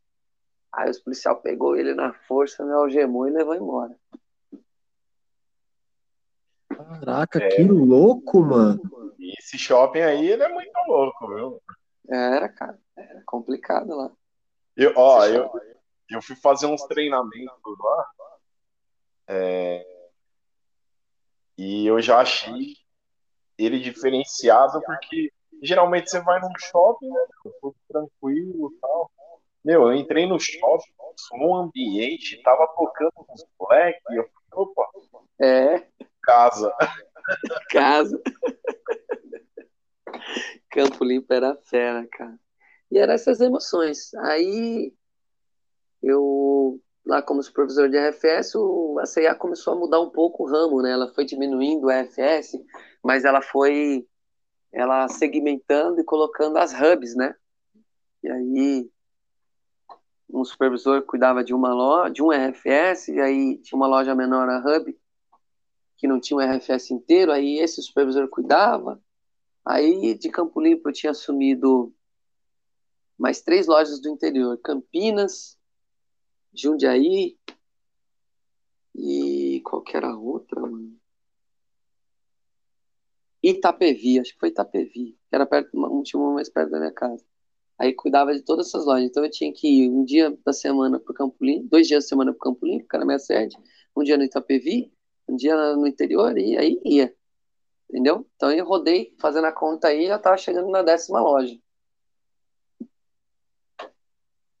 Caraca, Roger. E aí, Rojão, como que foi assim? Você falar, putz, eu vou sair da CIA e, e, vou seguir minha vida aí no esporte. Foi aí que eu, eu, eu, comecei a, a botar os prós e contras. Cara, salário de supervisor na época lá já era bom, cara. Já era um, uma questão boa. E eu já tinha conseguido me estabilizar um pouco mais. Já tinha é, tentado ter uma, uma casa financiado, pagava parcela e tal, ia fazendo, e, e como supervisor, e ia colocando. Aí quando o negócio começou a apertar, que além de ser supervisor de hub, você tinha que ser líder de qualidade, fazer reunião regional. Aí quando o regional saía, você um líder tinha que cobrir, saía de férias, tinha que cobrir. Putz, eu cobri uma vez o Alain Carson, cara. As lojas do Alain, meu, tava onda Serra, era tudo umas lojas doidas. Aí eu comecei a, a falar, cara, não tô tendo vida. Tô tendo vida de novo. Eu falei assim, meu, quer saber? Eu vou jogar tudo para cima e vou pedir as contas. Aí entrou um, um supervisor regional, um super. Andro, não lembro o sobrenome dele. Não sei se vocês chegaram Eu lembro. Ele era, ele era do varejo. Puta, esse cara é sensacional. Eu nunca vi um cara tão humano como esse cara, cara. Então a galera que a gente conhece aí que não gosta dele. Não, mas... É, tem gente que não gosta, cara. E eu, eu achava ele sensacional, eu, mano. Eu também, porque assim, foi o cara que foi o cara que me escutou, né? Cheguei para ele e falei: "Pá, ó, Leandro, cara, assim, você pode ver que eu sou um cara que não desiste, aceita pau pra toda obra, tô aí lutando por lojas, minha regional nunca ficou entre as 10 menos, sempre entre as 10 mais. As minhas lojas sempre nas 10 mais, focado em resultado, aquele negócio, bater meta e tal. Mas, cara, para mim deu. É, putz, assim, por tudo que eu fiz pela essa empresa, dá uma força. Eu tô montando a minha casa, eu queria tanto ter uma graninha aí para conseguir comprar uns móveis e tal. Não pode me dar uma força, não? Aí ele, não, de jeito nenhum, que isso? Não queria, não queria, não queria. Eu falei, aí eu cheguei para ele e falei assim, cara, deixa eu falar uma verdade para você. Eu não aguento mais isso. Isso aqui não é para mim. Eu não, eu fiz isso para para sobreviver. Precisava trabalhar. Aí ele, porra, você ficou 12 anos trabalhando na CA para sobreviver. Eu falei assim, te juro, cara, eu gostava do negócio porque eu gostava do ambiente, gostava das pessoas. Eu gostava de liderar, de incentivar, de motivar. Pô, vocês sabem mais do que, que ninguém. Quantas campanhas de motivação doido do Roger com o Marcos e o Thiago e o resto das, da equipe fazia? Até vestir de palhaço, sentar no colo do Marcos e os filhos, pô. Verdade, hein, Roger? Puta, era muito bom. Histórico isso aí histórico, cara. Se vestir. Quem, quem consegue convencer o Danilo a se vestir de Pato Donald hoje? Duvido, cara. Só se, só se, só se tomar muito gin com tônica, que é o que ele gosta, aí ele, ele se veste. Mas naquela época eu convenci. Ele não queria de jeito nenhum, né? Porque ele tava lá, naquele jeito dele, né? De é, se relacionando com algumas pessoas do sexo feminino, ele não queria pagar mico, né? E eu, cara, você vai sim, cara. Você não quer ser monitor? Você não quer ser monitor, cara? Você tem que ir comigo. Eu, aí o idiota do Roger me veste um paletó da reserva. Cheguei pro Dri e falei: me presta o paletó. Bota um microfone adaptado no pescoço e imita o Silvio Santos e bota ele, o Danilo de vestido de pato Donald, veste a atual esposa do Marcos de, de princesa. Jussiele. Eu, eu lembro. Mano, você lembra? Fala, quem, quem tem o poder de convencimento desse, de conseguir colocar as pessoas numa situação embaraçada, embaraçosa, tem convencimento de qualquer coisa, cara. Foi aí que eu digo para vocês que hoje, na minha vida, eu consigo me relacionar muito mais com muitas pessoas, porque desenvolvi esse, essa forma de, de se envolver com as pessoas. E aí eu cheguei para esse professor, para esse gerente e falei, cara, não é eu gostei, gosto muito disso, gostei muito de fazer isso, mas é, não é isso que eu quero. Aí eu apresentei a minha vida para ele. Falei, olha, eu fui atleta, mas eu nunca deixei de jogar e eu fiz faculdade de administração, só que em seguida eu comecei a minha faculdade de educação física e eu estou terminando minha faculdade de educação física. Era o último ano, faltava três meses para terminar a faculdade de educação física. Cheguei para ele e falei, cara, esse é o meu momento. Eu preciso terminar meu estágio presencial. A loja não não me proporciona isso, me ajuda, cara. Isso foi em outubro que eu pedi para ele. Aí ele falou, cara, vou tentar. Aí eu falei, puxa, tenta me ajudar aí para eu não, não, passar mais um Natal. Você sabe que o Natal é pancada. Vocês conhecem o Natal de loja, né?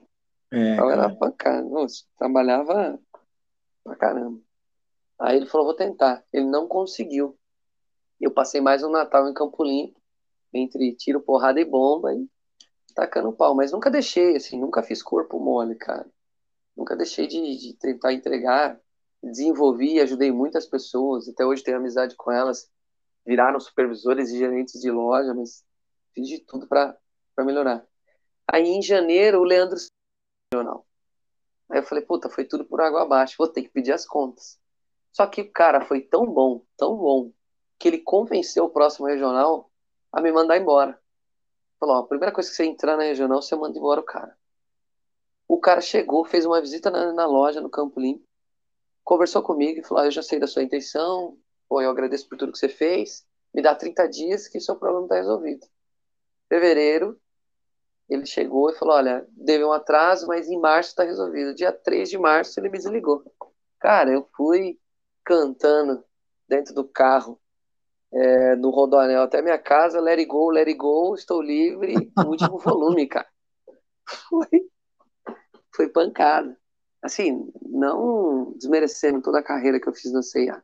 Eu não, eu, eu não sei se eu chegaria a gerente de loja, é, regional de produto, que eu acho que é o Marcos hoje em dia, sei lá, num, numa função. Pô, o Marcos nasceu para isso, cara. Concorda? Verdade. nasceu para isso. Pô, aquele ali, ele vende gelo para esquimó.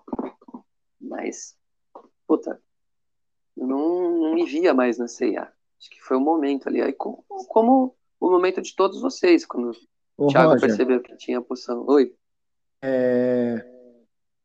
Como posso dizer? Você e o Marcos, mano, foi tipo Romário e Bebeto, né, cara? Foi um casamento que, irmão. Cara, vocês tinham muita sintonia, cara. Era muito bom ver vocês dois juntos trabalhando ali, mano. Foi. Foi, mano. Puta merda, cara. Eu nunca tinha, eu nunca tive entrosamento nem com jogador em campo, com parceiros em campo como eu tinha com o Marcos, mano. Não tinha. Não tinha. Era saber, era tipo, tipicamente, eu batia na bola e eu sabia onde o Marcão tava para ele cabecear pro gol. Era Caraca, mais ou menos isso. Que legal, mano. Era muito bom como também teve vários, várias químicas entre é, monitores e líderes. Eu acho que você se identificou bastante com algum monitor e líder que você trabalhou, o Adriano também. Você se ah, identificava sim. bastante, né, Tiago? Sim.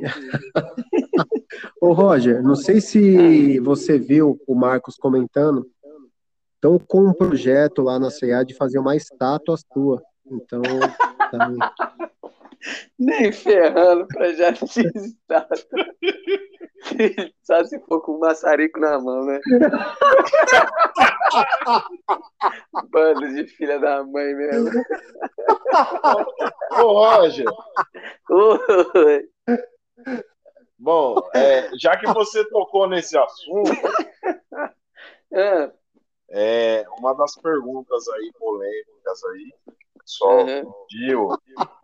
Aqui para me perguntar é. é sobre da onde vem esse nome Massari.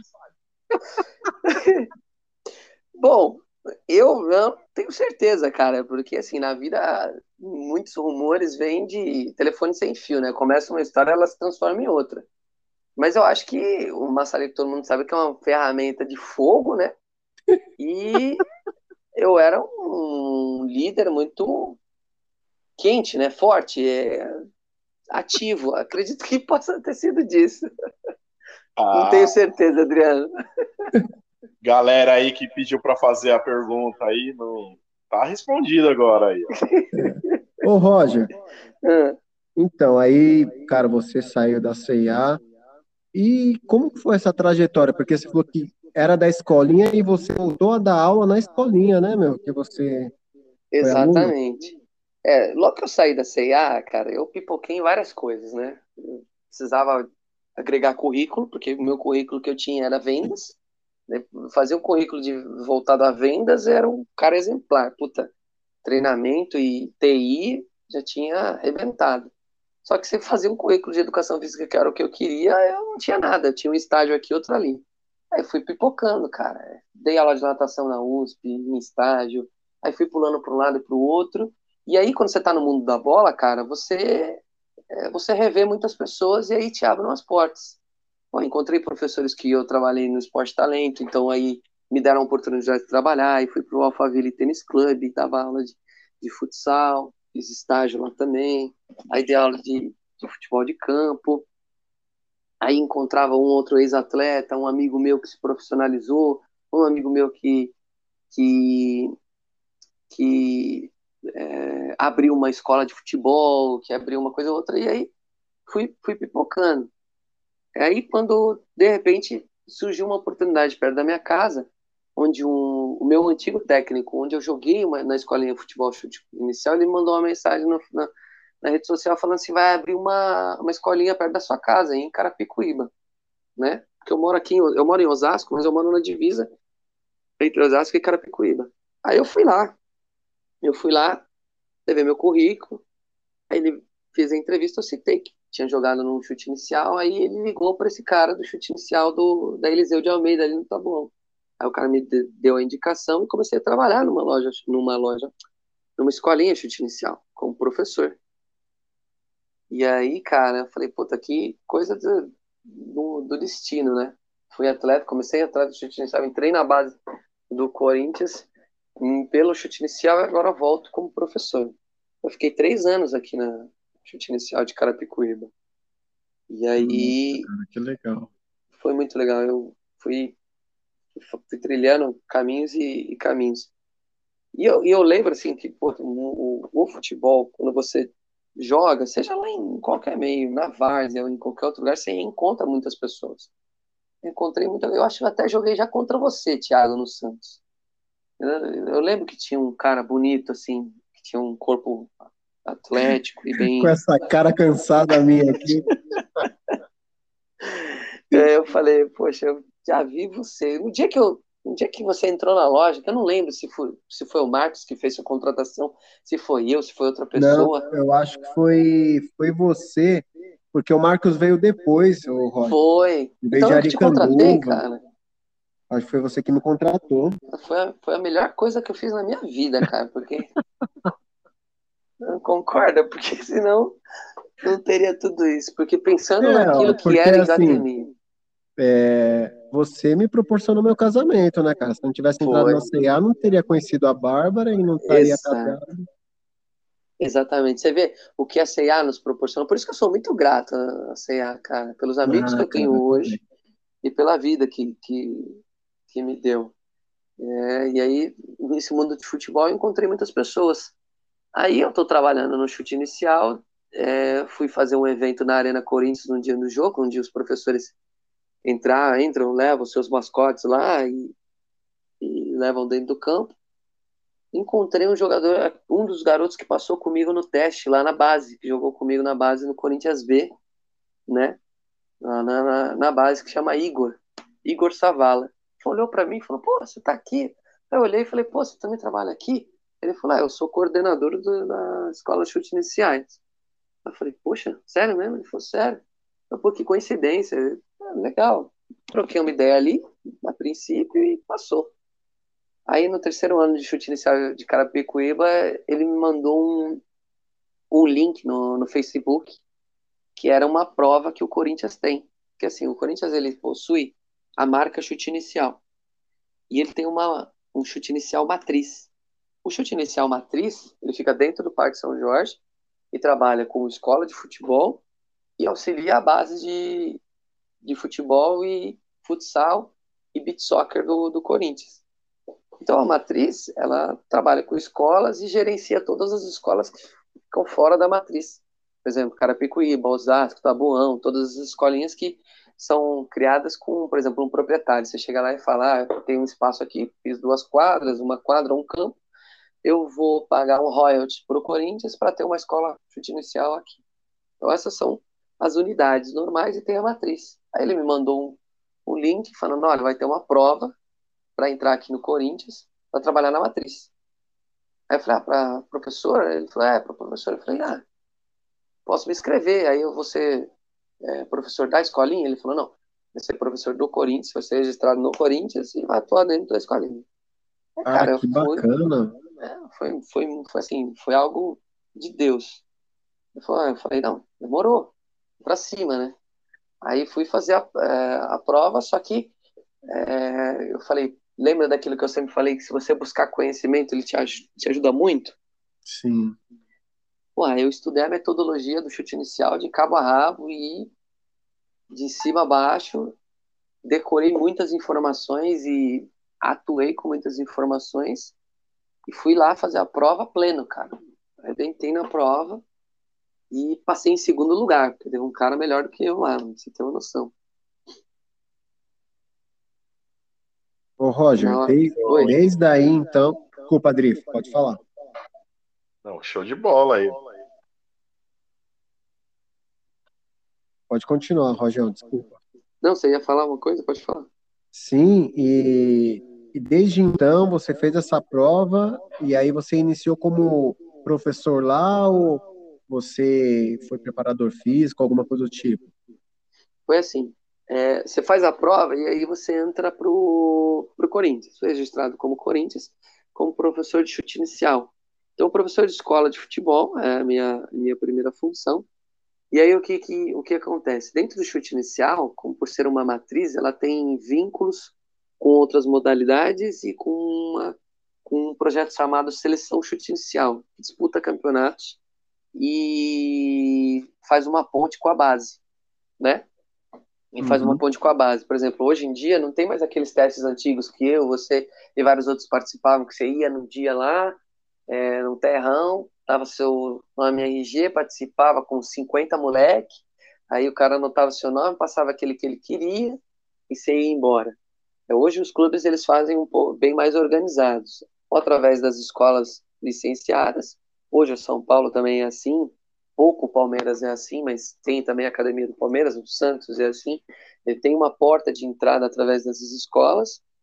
É, e, tá, e, e tem o, o processo de, de, acessar essa, essa base através das escolas. Então, a seleção é, é um apanhado de vários atletas que fazem teste dentro do Corinthians e a gente é, treina eles dentro da seleção, disputa vários campeonatos paulistas, campeonatos nacionais, Copa do Brasil e internacional. A equipe já foi para os Estados Unidos, a Disney Cup, entre outros.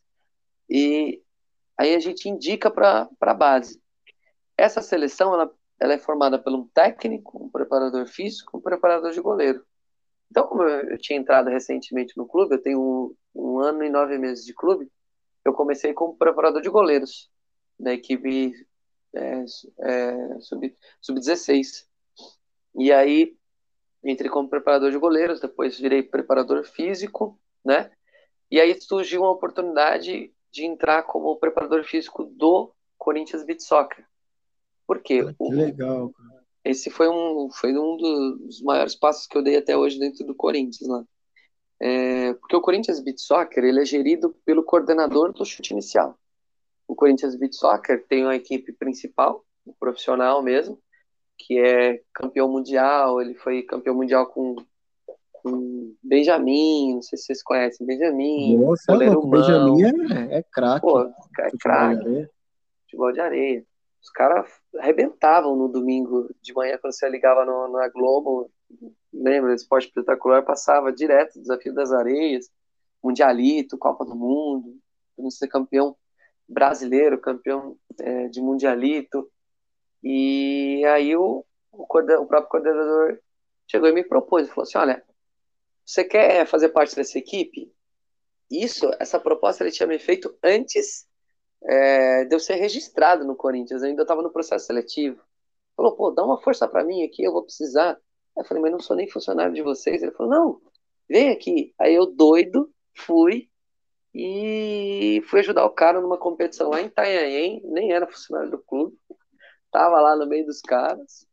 É, fui me envolvendo, dei a cara e a coragem, aí como minha dedicação e meu empenho, como sempre fiz nas lojas, surpreendeu, ele chegou para mim e falou: Olha, preciso de um preparador físico. Aí, como eu ingressei no clube, ele também me deu essa função.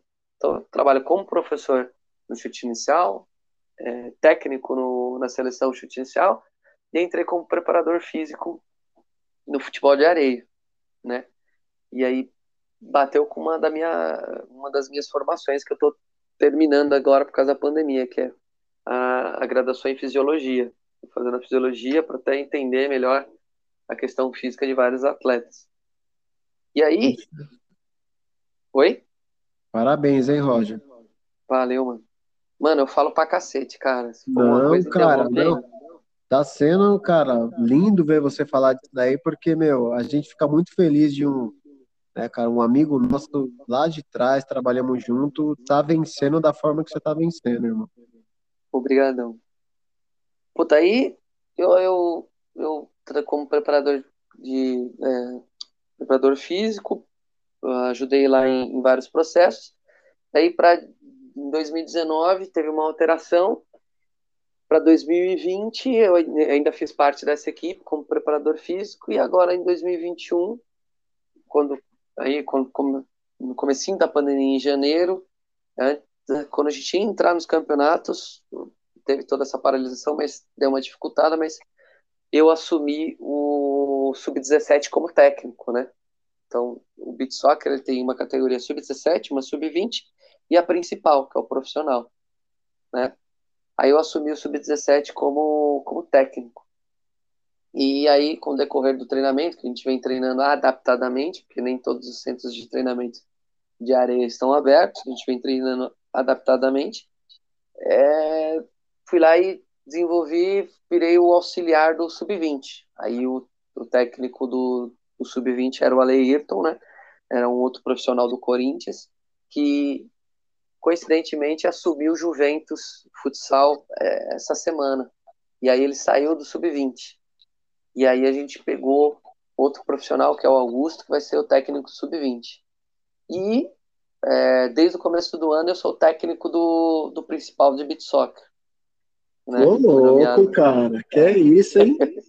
é uma coisa nova, eu nem divulgo muito, porque assim, porque é, eu quero divulgar mais quando a gente voltar a competir, né?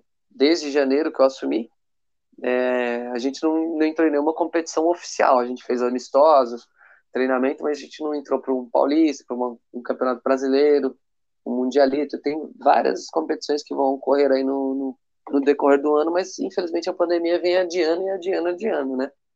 E aí a gente vem trabalhando forte com o principal, com diversos atletas, com um trabalho bem mais forte. Então hoje eu trabalho com alto rendimento no beat soccer, né? Com categoria de é, categoria de base no beat soccer e com, com escolas de futebol no, no chute inicial Corinthians. Isso é o, o, que eu tenho como registro, né? Eu trabalho, eu sou funcionário do Corinthians, trabalhando nessas modalidades. Pô, e aí ó, eu tô adorando e trabalhando tudo aquilo que eu aprendi nas lojas com vocês, que é a malandragem de estar sempre presente, a resenha, porque isso precisa muito no mundo do futebol, seja qual modalidade for. É, é exemplar. Poxa, Roger, é, meu, fico muito feliz. Rodrigo, eu acho que foi um milagre a gente ter conseguido um horário na agenda desse homem aí. Tá falando aqui com a gente. Nenhum. O cara é concorrido aí, né? De jeito nenhum, mano. Eu, eu é, primeiramente, que se fosse é, como, como são os meus amigos aqueles caras que estiveram no meu casamento, eu abriria as portas, seja em qualquer momento da minha vida, cara. Se eu, eu ah, não tem horário? Tem. Eu abro mão de, de qualquer outra coisa para estar tá falando com vocês. Não sei se seria a primeira coisa. A segunda coisa é que eu não sou um cara tão ocupado assim, né, gente? Ah, tá bom, Roger. É, nós sabemos que sim. Rojão, deixa eu levantar algumas questões aqui para você, cara. Taca, pau. É, Hoje, hoje a gente comentou lá atrás que a molecada de hoje tem muita moleza, né? Eles não pegaram terrão, com barro, né? Chegando com a chuteira toda melada de barro quando chove. Hoje tá tudo, cara, mais fácil, os campos tudo com grama sintética. Verdade. Meu, você acha que isso daí fez jogadores. É, é, como que eu posso dizer, cara? Ah, eu acho que a palavra que você está procurando é, é, combina um pouco com mole ou displicência. Isso, pronto, pronto. Eu não queria falar assim também, mas, é, mas é, é isso daí. É, o, o que acontece, Thiago? as condições adversas de antigamente nos deixávamos muito mais preparados.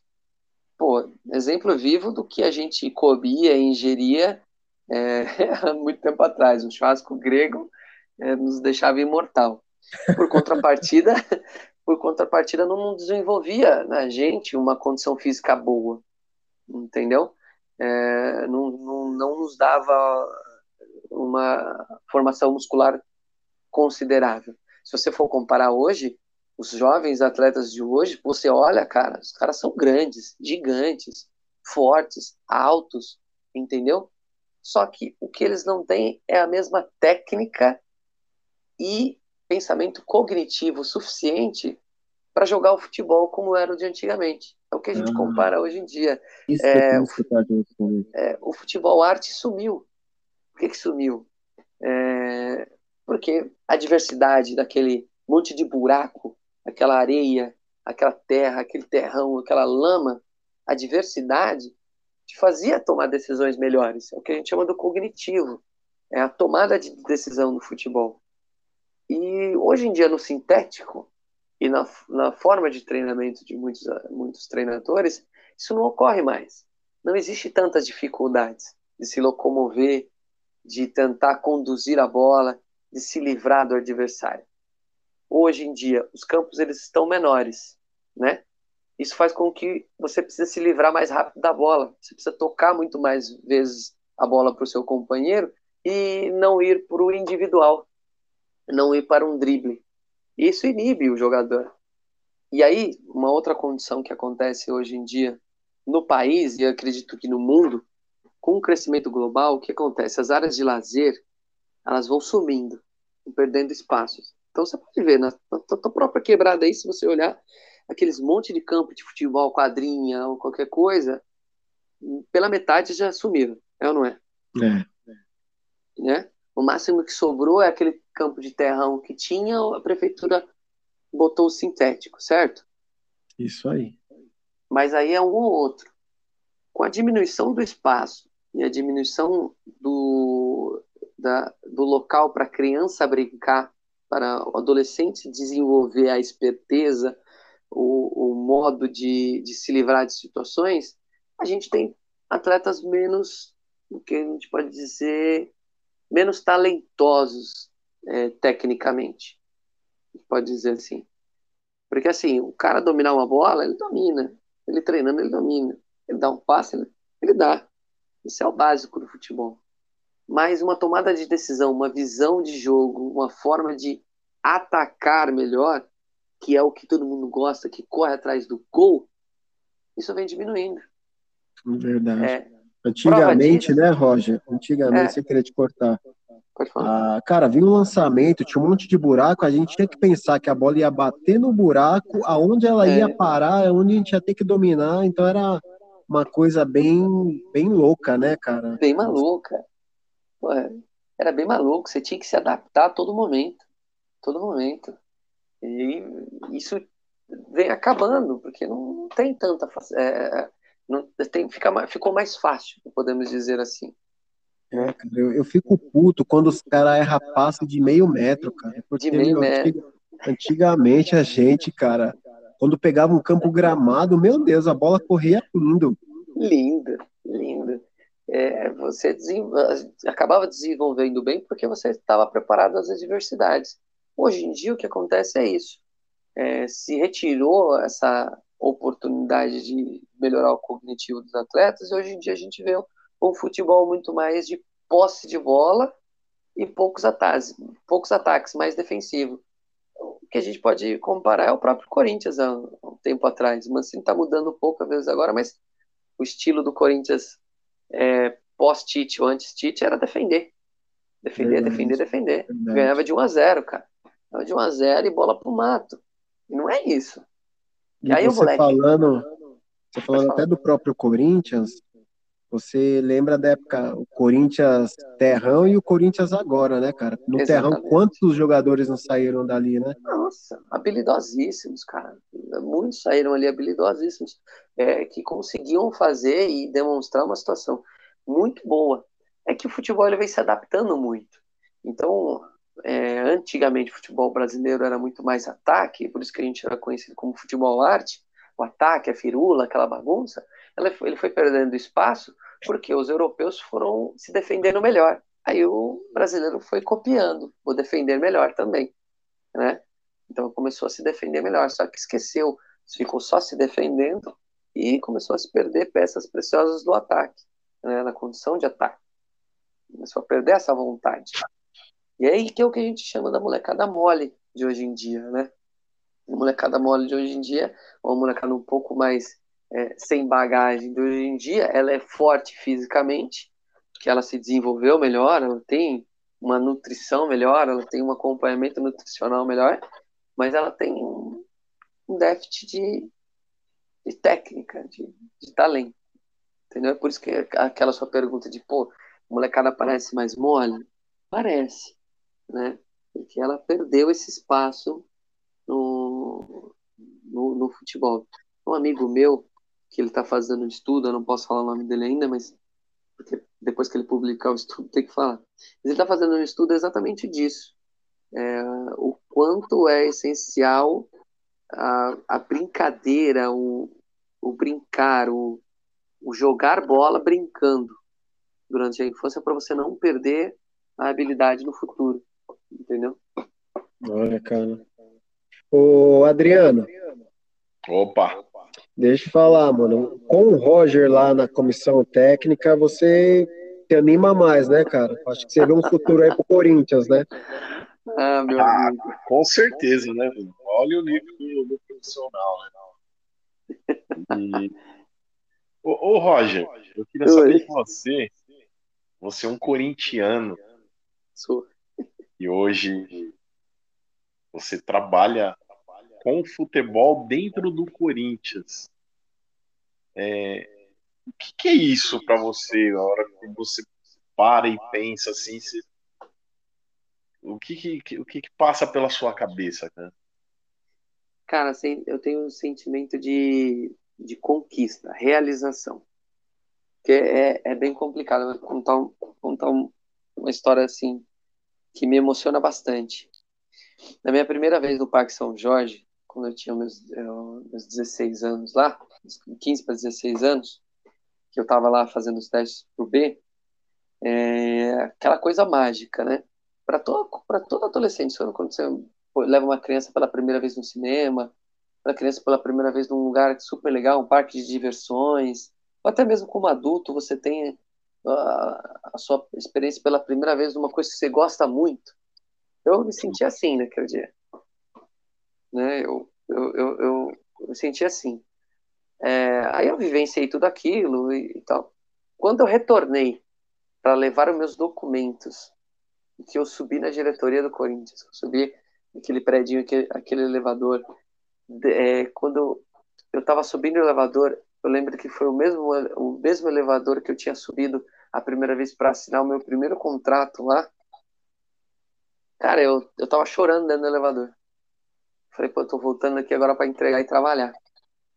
E aí, assim, não só pelo coração corintiano, eu falei assim, poxa, eu sou corintiano, consegui é, jogar aqui um certo momento, claro, eu fui, não vivi momentos históricos e, e grandiosos dentro do clube, porque, poxa, eu não cheguei nem perto de arranhar é, um time principal ali, mas eu vivi. E aí, quando voltei lá, eu fiquei emocionado. A porta do, do elevador abriu e quando abriu, é, que eu saí, a moça da RH olhou para mim e falou: Você tá bem? Você tá chorando? E eu não consegui dizer não. Eu falei: Tô, que eu tô emocionado. Aí ela não fica emocionada, não, fica tranquila, vai dar tudo certo. A moça foi super gente fina comigo. Então, naquele dia, eu, eu senti um, eu tive um sentimento de realização, de algo que você busca, busca, busca e alcança. Só que não acabou ali.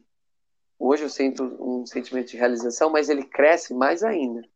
Tiago falou aí brincando, pô, Dre, você fica mais tranquilo com o Roger na, na comissão técnica. Cara, mais uma vez, eu não estou arranhando nem próximo de um profissional, nem eu estou muito longe disso. Eu estou em, eu tô em escolas de futebol e beat soccer. Eu já estou desenvolvendo o meu caminho, mas eu não vou desistir. Claro, tem todo um caminho, cara. Vocês têm uma noção. Eu vi até o banner que o Thiago colocou lá, que Roger Brunet é professor de educação física. Quando a gente fala de educação física, todo mundo acha que você faz eh, o curso de educação física lá e agora você pode trabalhar com esporte, você pode virar um técnico de futebol. Não é assim, cara. Você tem que fazer licenças.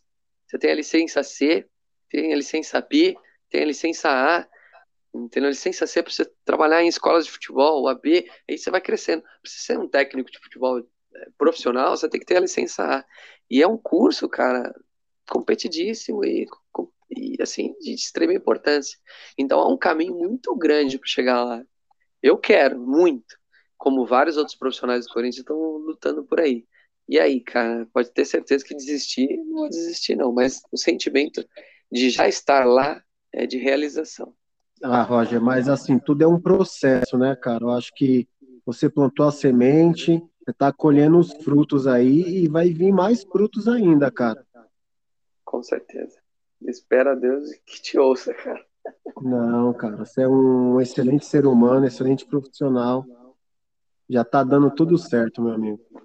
Eu que agradeço. Dri, e aí, mais perguntas pro Rojão? É, eu, eu quero dar continuidade aí na, na pergunta.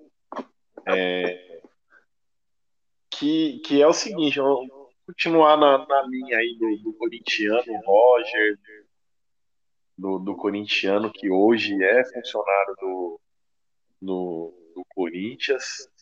E aí você falou aí da, de toda a preparação para ser um técnico de, de, de futebol, e daqui 40 anos, mais ou menos, passou 40 anos. O que, que você imagina do Roger no meio do futebol? É, como que você gostaria de estar daqui 40 anos, cara? Bom, primeiro eu quero estar vivo. Caraca, 40 anos, Dri. você podia ter chutado menos, hein, mano? 40, velho. É porque 40, 50, 60, 70, eu vou ter 76. Eu tenho 36 agora, eu vou estar é. 76. Eu estando vivo já é uma grande coisa. A primeiro ponto. O segundo é não estando broxa.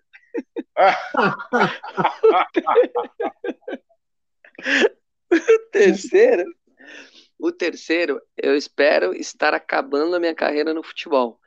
Não com, não, assim, não podemos dizer com o Corinthians, mas eu, eu espero é, estar acabando com, com a carreira, no mínimo, no mínimo, ter trabalhado com em alto nível. O que, que é o alto nível, alto rendimento? É com equipes profissionais, seja uma de primeira divisão, segunda divisão, terceira divisão, mas estando nesse âmbito, porque foi o que eu busquei quando, quando criança, quando moleque, de estar como profissional. E como não foi, não tive um grande período como profissional, como jogador, é, e não tive um grande destaque, eu quero tentar como técnico. Eu estou tendo uma segunda chance, né? E às vezes pode ser não só como técnico, eu posso ser como é, preparador físico, preparador de goleiro, fisiologista, entendeu? Então, nesse, nesse ramo do futebol, você tem várias vertentes desde que você consiga ser capacitado para fazê-la. Com essa idade, eu quero já estar tá terminando. Agora, supondo com mais, eu tenho 36, mais 10 anos, mais 10 anos, 46, quero sim estar trabalhando com uma equipe profissional. Série A, B, C, D, não importa, mas com uma equipe profissional. Porque dali para frente, para estar no auge, entre os grandes, os melhores, é muito uma questão de capacidade. Se eu estiver capacitado, com certeza eu me destaco e estarei com outras equipes. Se eu não tiver tanta capacidade, eu vou estar trabalhando ali entre o profissional, que é o primeiro objetivo. Ô Roger, vamos fazer aqui o, uma promessa? Diga. Cara, você vai assinar com um time aí, A, B, C, D, qualquer série profissional, e você vai ter que voltar e fazer mais um bate-papo com a gente. Oh, com certeza. Opa! com certeza voltaremos, além de de torcer pelo crescimento do, do projeto de vocês, que aí seria o máximo também vocês terem algo gravado ao vivo ou, ou feito por câmeras ia ser super, super bacana, imagina. Ia ser uma resenha do caramba. Se já tá sendo agora, imagina depois. Não, vai chegar nesse nível aí. Com certeza. É, Rojão, é isso aí, gente, ó. Duas horas de podcast. Você é louco. E, e, e parece que é 30, né, Roger? 30 o quê? Parece que Não passou entendi. só 30 minutos. Ah, parece que é 30 minutos. Pra mim, tinha parecido que tava chegando nos 35 agora. Eu olhei agora aqui, né? Falei, caraca, mano, bicho que fala pra caramba. Eu dá corda pra, pro bicho, o bicho fala mesmo, não tem jeito. Ah, Roger, mas quem, é. quem fala mais? Roger ou Nailson? Com certeza é o Nailson. Com certeza é o Nailson. Aí você podia colocar assim: quem fala mais doideira, Roger ou Nailson? Nailson também. Grande Naná. Vocês acreditam, cara? Eu tive a chance de trabalhar com o Nailson uma vez e ainda voltei a trabalhar com o Nailson. Eu falei, cara, acho que eu sou maluco, cara. É mesmo, Roger. Você pode contar essa experiência, cara, da, da, da vez que você foi na fotosfera, né? É, eu fui na fotosfera. Porque nesse, nesse, nesse montante todo, depois que eu saí da loja, que eu trabalhava com, com. Saí da loja, eu falei assim, puta, eu preciso. Voltei a trabalhar com esporte, só que tava pagando muito pouco. Aí eu falei, cara, não dá, não dá, eu preciso pagar minhas contas. O que, que eu faço? Aí eu voltei para Riachuelo, cara. Trabalhei na Riachuelo, pra vocês terem uma noção. Eu trabalhei na Riachuelo é, uns dois anos e saí porque eu, eu não, não tava dando bem com, com o gerente. Falei, cara, eu já tô velho para ficar debatendo com o gerente. Obrigado, pedi minhas contas, saí. Fui viajar, fazer outras coisas. Aí, quando eu voltei, eu falei, puta, trabalhar do esporte ainda tá difícil, cara. Dava uma aula aqui, outra aula lá, uma aula aqui, outra aula lá, mas não pagava conta. Aí, o que que eu fiz? Eu falei, eu preciso de um emprego. Aí, de repente, eu postei, aí o Danilo chegou e falou, não, vem trabalhar comigo. Eu falei, ah, vou. Humildemente, pra vocês terem uma noção, cara, eu não sou um cara egocêntrico. O Danilo foi meu promotor, pô. O Danilo foi meu promotor de card. Ele trabalhou comigo, ajudei o Danilo em, em várias coisas. E quando eu precisei, ele estendeu a mão. Lá já. No primeiro dia, dia que ele fez a entrevista, ele chegou para mim e falou: ah, não sei se você vai querer é, trabalhar aqui, porque eu vou ser, eu sou o responsável aqui. Eu falei, Danilo, relaxa, parceiro, me ensina o que precisa fazer que eu faço nessa bagaça. Aí, ele, eu passei na entrevista lá com, com o senhor Robert, né? Comecei a trabalhar com o Danilo, cara. Foi um dos maiores orgulhos. O Danilo me ensinou muita coisa ali em questão gráfica e, e outras. Deu o melhor de mim, como sempre. Não sei se fui tão bom assim, só o Danilo para deixar isso claro para vocês. Aí o besta do Danilo me faz uma proposta. Precisamos montar uma equipe. Quem que você acha que ele pensou? Ai, ai, ai. Não, não. Aí ele falou, chamar o Nailson. A primeira coisa que eu fiz foi olhar para ele e falar, sério? Não, porque vai e tal. E eu falei, ah, então vai, né?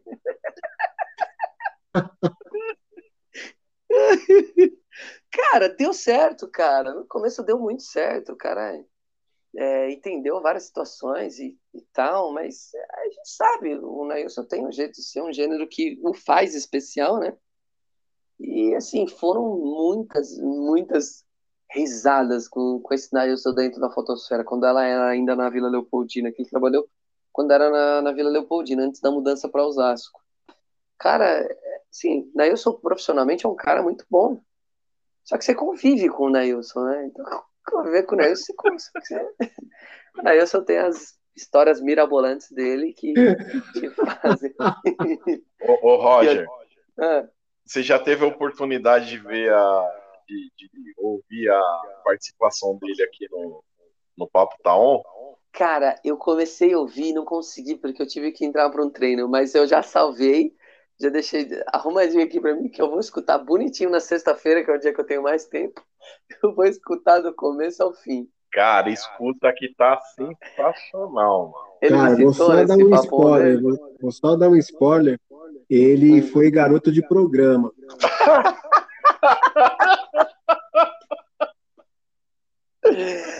Mano do céu, precisa Mano, disso. Jornal cara. Amarelinho. Ele foi lá no Jornal Amarelinho, tava precisando e. Cortes do Papo Tá On. Ailson foi garoto de programa. Pai do céu, cara, aquela cara de gigolô dele, com certeza. Você lembra das roupas que ele usava quando ele era Cara, é muito engraçado, mano. Ele é todo social. Tem uma vez que ele foi de gravata. Foi, foi. Puta, cara, foi demais. É, cara, e foi ali, cara. Ô, Roger, ô, Roger, só voltando, cara. O, o Nailson, ele pediu a, uma funcionária do provador em namoro, você lembra dessa história? Cara, foi a coisa mais. cara, a coisa mais emocionante da história. Porque o Nailson é sentimental, vocês sabem. Sim. Ele veio perguntar para mim se podia. Se, o que eu achava. Agora imagina a minha cara. De como que eu falava para ele. Eu, a primeira pergunta foi, foi fez assim: quem? Michele, quem? Ó, oh, Naná, ó, oh, Naná, relaxa, irmão. Vai pra cima, se você tá afim, gosta, pode assumir. Só o seguinte, cara, você ficar dó da hora descendo no provador pra ficar papiando, vou puxar sua orelha.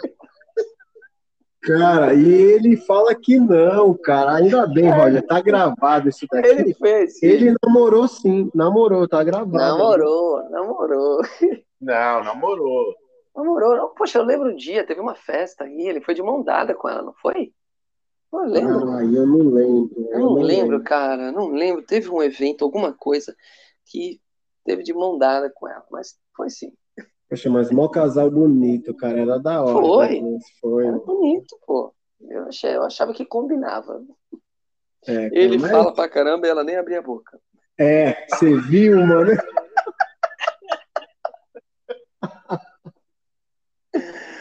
Ai, pô.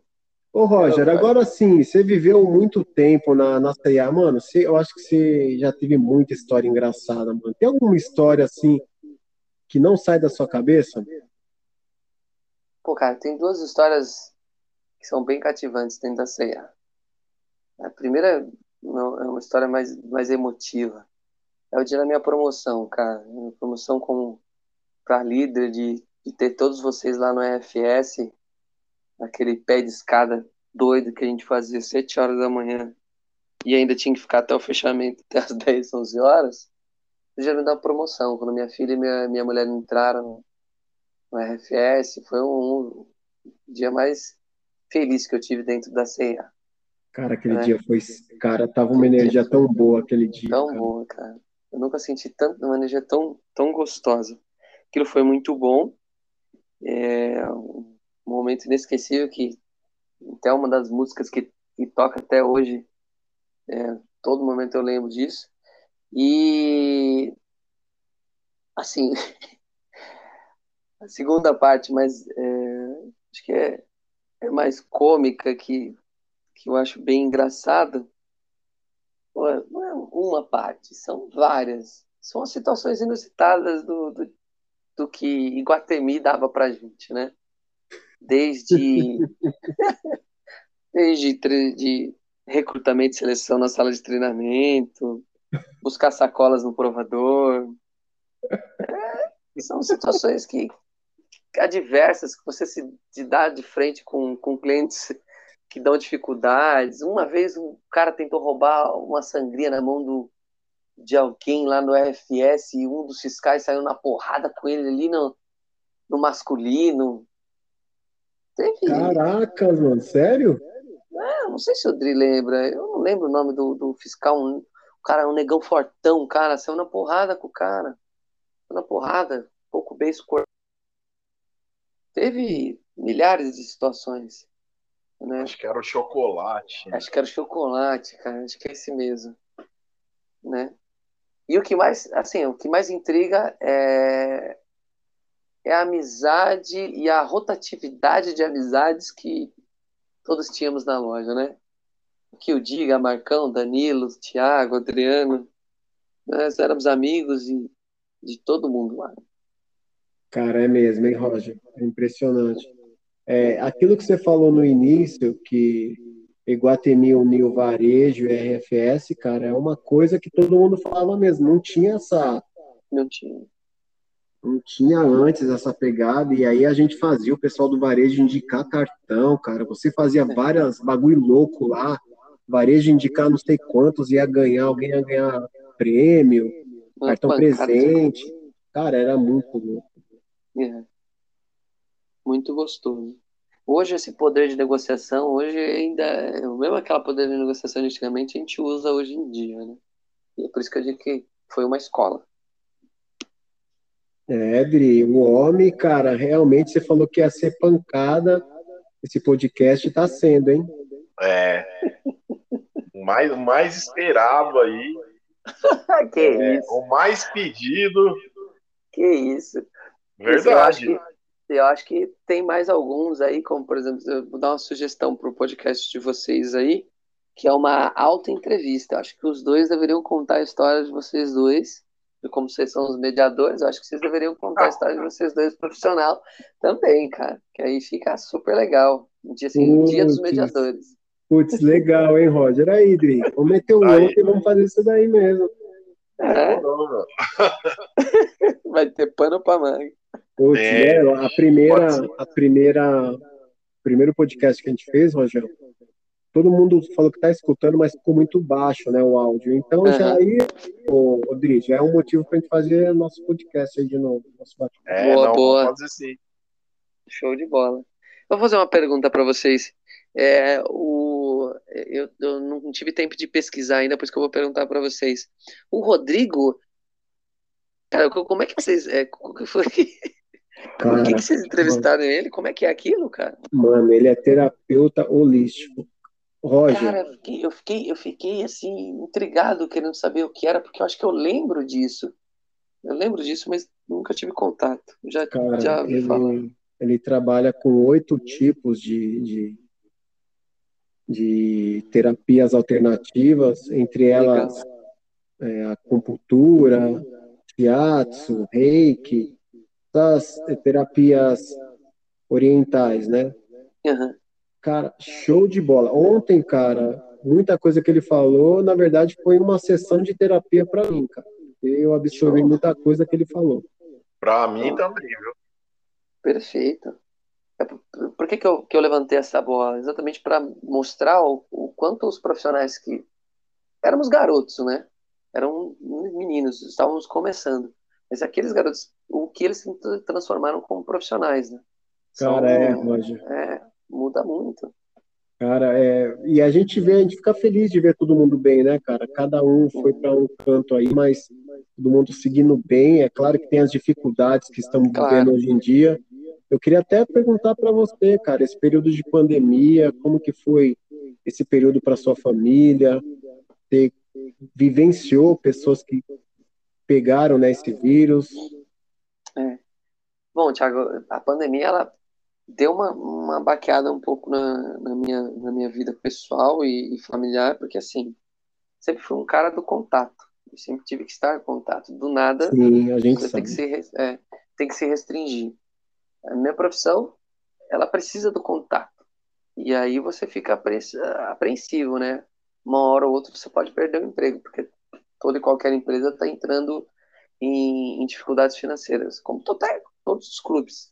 Então a gente não sabe o dia de amanhã. Então você tem que se inovar.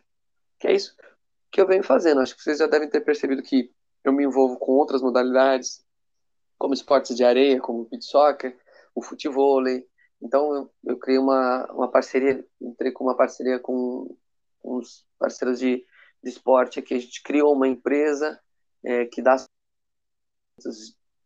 esportivos de praia, então, por exemplo, o beach soccer, o futebol, o beach tênis, o vôlei de praia, a gente vem, vem trabalhando, então a gente vem se adequando às situações. Então, profissionalmente falando, a pandemia te dá e te obriga a se mexer, a precisar mudar os seus, os seus conceitos e fazer coisas novas. Então, a gente está aqui no Tabuão, ali perto da sua casa, ali no Tabuão da Serra, na Regis Bittencourt, uma, um parceiro nosso abriu uma arena e a gente é, toma conta, administra da, a gestão esportiva. Então, tem treinamento funcional, tem um monte de outras coisas que se trabalham dentro da areia, como se fosse um ambiente de praia. Muito gostoso, uma coisa que eu super indico, é uma coisa muito boa de se fazer, porque você chega no ambiente, é um ambiente prazeroso.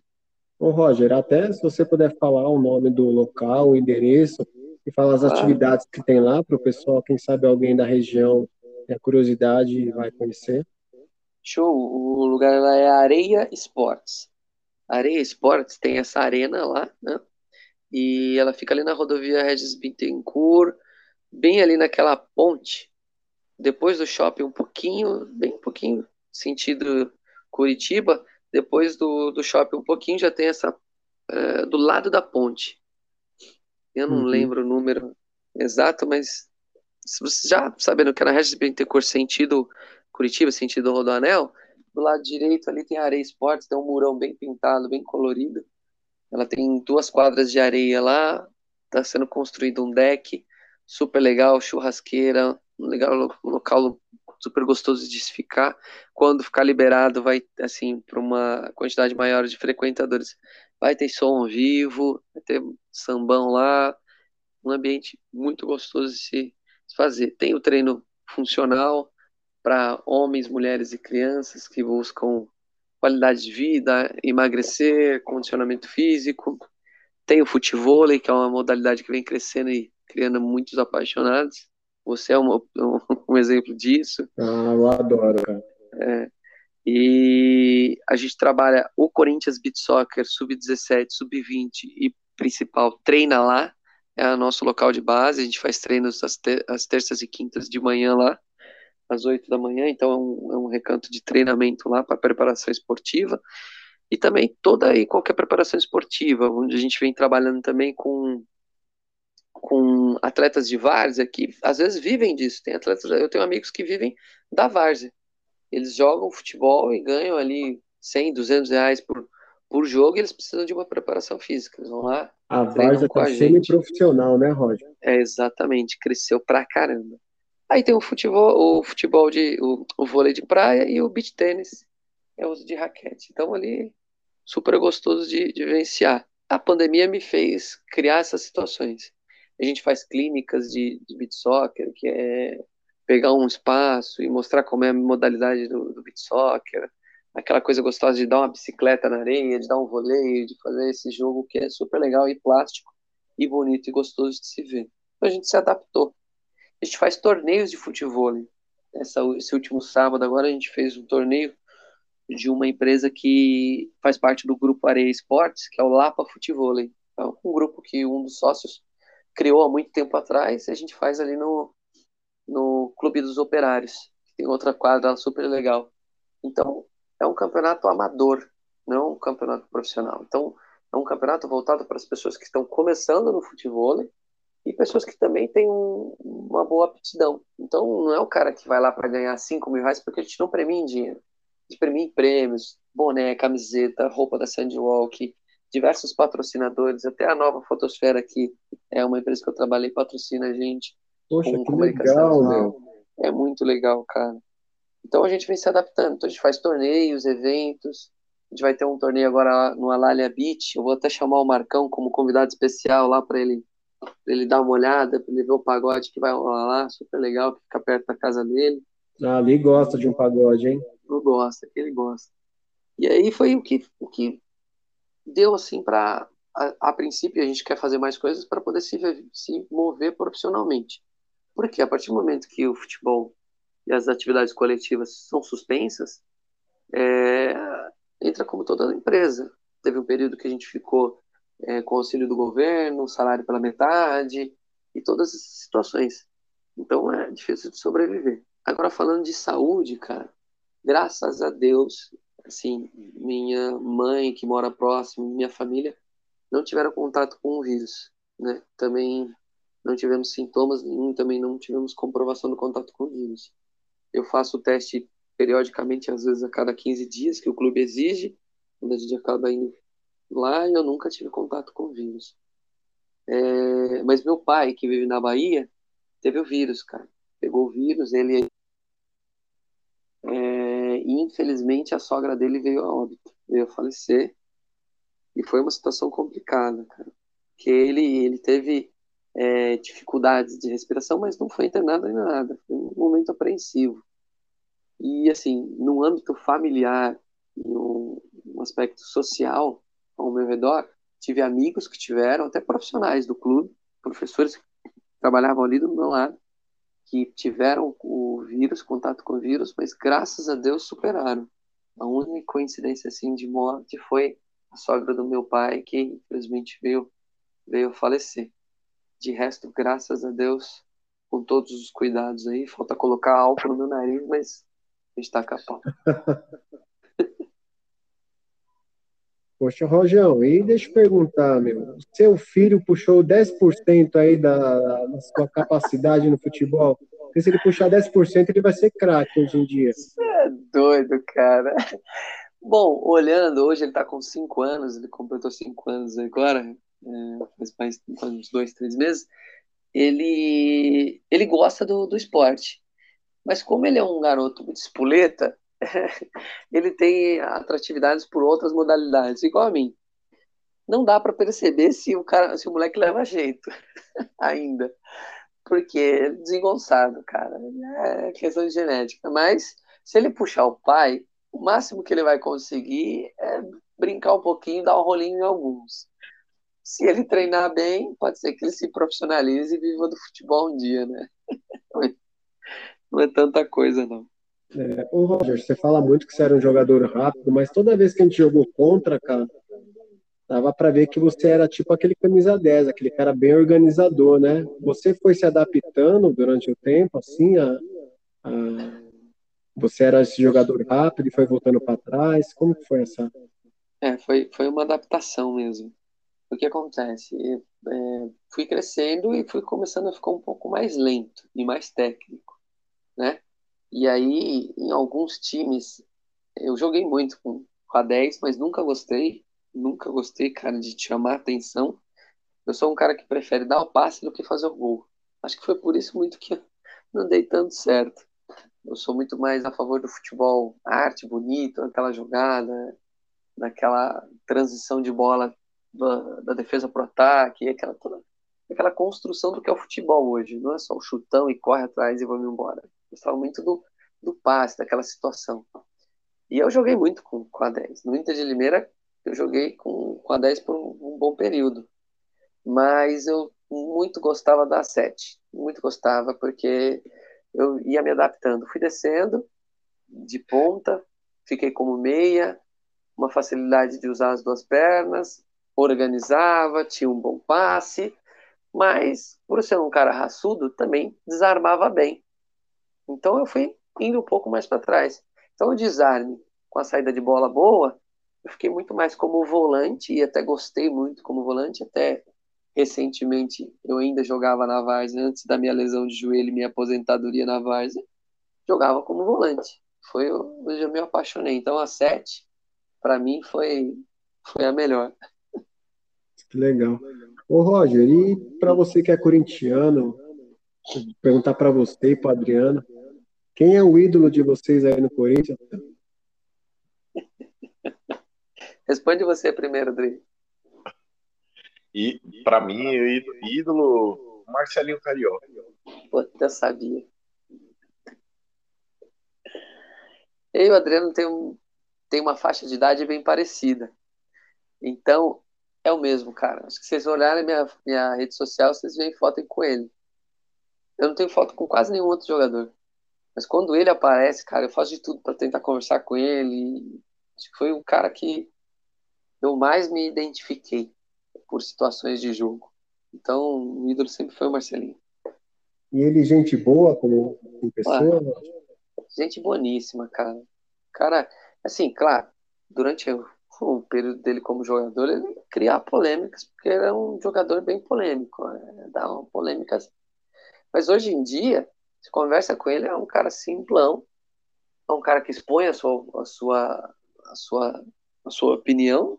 Você pode ver que as participações dele, até no, no, no programa do, do SBT, foram até engraçadas. O cara vai me, me aposta que vai sair pelado na rua e perde, né? então ele é meio doidão desse jeito, né, cara? Ele é doidão. E, e assim, ele é um cara humilde. Qualquer pessoa que para para falar com ele, ele fala, cara. Ele fala, diferente de outros profissionais que você pode já imaginar. Mas ele, cara, é um, é um cara muito, muito simples e, e humilde que tá sempre parceiro. Eu sempre tive ele como ídolo e assim um cara, um outro, um outro jogador que sempre me trouxe muitas alegrias e até, até hoje, mesmo sendo bagunceiro, é o Ronaldo Giovanelli também, goleiro que é o, o Ronaldão que puta de um jogador e hoje um exemplo de pessoa assim mudou um caráter total, né? Antes era um cara briguento, bagunceiro, hoje ele é um cara bem diferente. O cara Marcelinho, hoje. É. Marcelinho Carioca, você está escutando aí, a gente quer você aqui no, no Papo Tá On, hein? Opa. Isso aí. Isso vai acontecer, você vai ver. Ô, oh, cara, seria um sonho, hein? O Adriano. Nossa, sensacional. Eu, eu ó, é, a, a CIA me proporcionou a oportunidade de conhecer pessoas que um dia, sem querer, eu estava dentro da casa da família do Marcelinho Carioca e do nada ele apareceu lá. Show de bola. E um cara show de bola, humilde e tal. A gente ficou meio assim, na época era não existia esse negócio de tirar foto, tal, celular e tal. Era um ou outro que tinha. É, era mais a questão do, do autógrafo. E eu consegui o autógrafo dele. E como eu tava de férias, cara, e tava numa bagunça aí no, litoral aí, é, esse autógrafo se perdeu. Mas, dia daquela autógrafo... suruba que você fez? Não, meu, isso daí é. Você que fica inventando essa história de suruba. Não tem suruba nenhuma, mano. Ele é doido pra, pra arrumar uma história aí, meu, pro meu lado, mas não. É, tava no, de férias aí e a gente bagunçou muito e as coisas se perderam no meio da, da, da bagunça aí, mas nada a ver com esses negócios aí que o Thiago tá falando.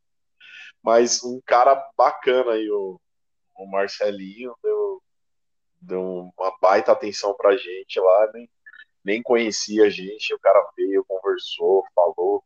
Inclusive o filho dele, o, Luca, o Lucas, é, era bem pequeno assim na época e cara, foi para mim foi sensacional ver o meu maior ídolo ali do, do, do futebol ali do meu lado vindo falar com, com a gente. Assim, foi show de bola, cara. É, cara.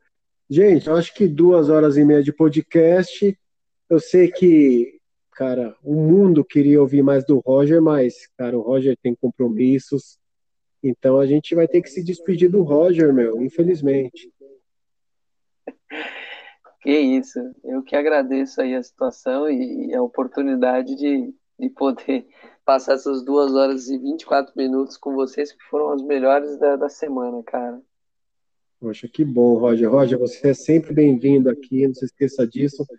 É, hoje estamos aqui e a gente deve muito a você, cara. Você não sabe o quanto você foi importante aí na minha vida. É um cara que sempre aconselhou, sempre, cara, mostrava que era possível a gente alcançar nossos objetivos e obrigado por tudo, cara. Cara, eu, eu que agradeço, cara, pela humildade pela, e pelo reconhecimento, tanto seu, tanto do Adriano, por tudo que a gente viveu e por tudo que a gente, que a gente trilhou nesse caminho, idas e vindas. Pô, até te dei carona no Escort, cara, lembro disso. Poxa, gente... verdade, cara. Foi um dia bastante. incrível. Foi um dia incrível. É, incrível. E eu que agradeço porque são, são histórias para a vida. Eu espero muito que o projeto de vocês cresça mais e mais. O que vocês precisarem de mim, estarei à disposição. Dri, é isso aí, cara. Aquelas considerações finais suas. Pô, Roger, cara, só tem que agradecer aí a sua presença aí nesse bate-papo nosso aí. É, sempre a gente está conversando aí no, nos grupos, mas é, mais de uma forma coletiva aí, no individual, aí a gente trouxe esse bate-papo para cá, porque você é uma pessoa que a gente gosta bastante, é uma pessoa que que é, é, o que menos aparece, é um dos que menos aparece no grupo, mas é um dos mais comentados. Isso, isso para você ver como que, que você é uma pessoa querida aí no nosso meio aí de amigos e, e tal, mas cara, você é um cara sensacional aí e, e trilha aí todos os seus objetivos aí profissionais aí que você tá em mente aí. Você é um cara guerreiro aí, que a gente trabalhou junto aí. É, a gente percebe isso, que você corre atrás dos seus objetivos. Você é um cara guerreiro e você vai conseguir, cara. E Obrigado. conseguindo, a promessa é dívida e a gente vai cobrar. A gente quer você aqui, hein, mano. Com certeza. Será a primeira coisa que irei fazer, pagar minha dívida. Eu fico grato pelas palavras e pela, por, pela participação de hoje, cara. Com certeza. Ó, e, e, vamos ter uma surpresa quando você voltar, hein? Sério? Trazer um, um convidado especial para participar com a gente. Eu imagino. Ficarei muito feliz. Mano, vocês são terríveis, cara. Gente, então é isso. O quinto episódio aí. É o quinto ou é o sexto já, né? Cara, eu tô meio perdido, viu? Eu Mas acho que é, o, sexto, é o sexto, não. É, é o, o sexto. sexto. Sexto episódio não poderia ter sido da melhor forma com o Roger Brunelli aí.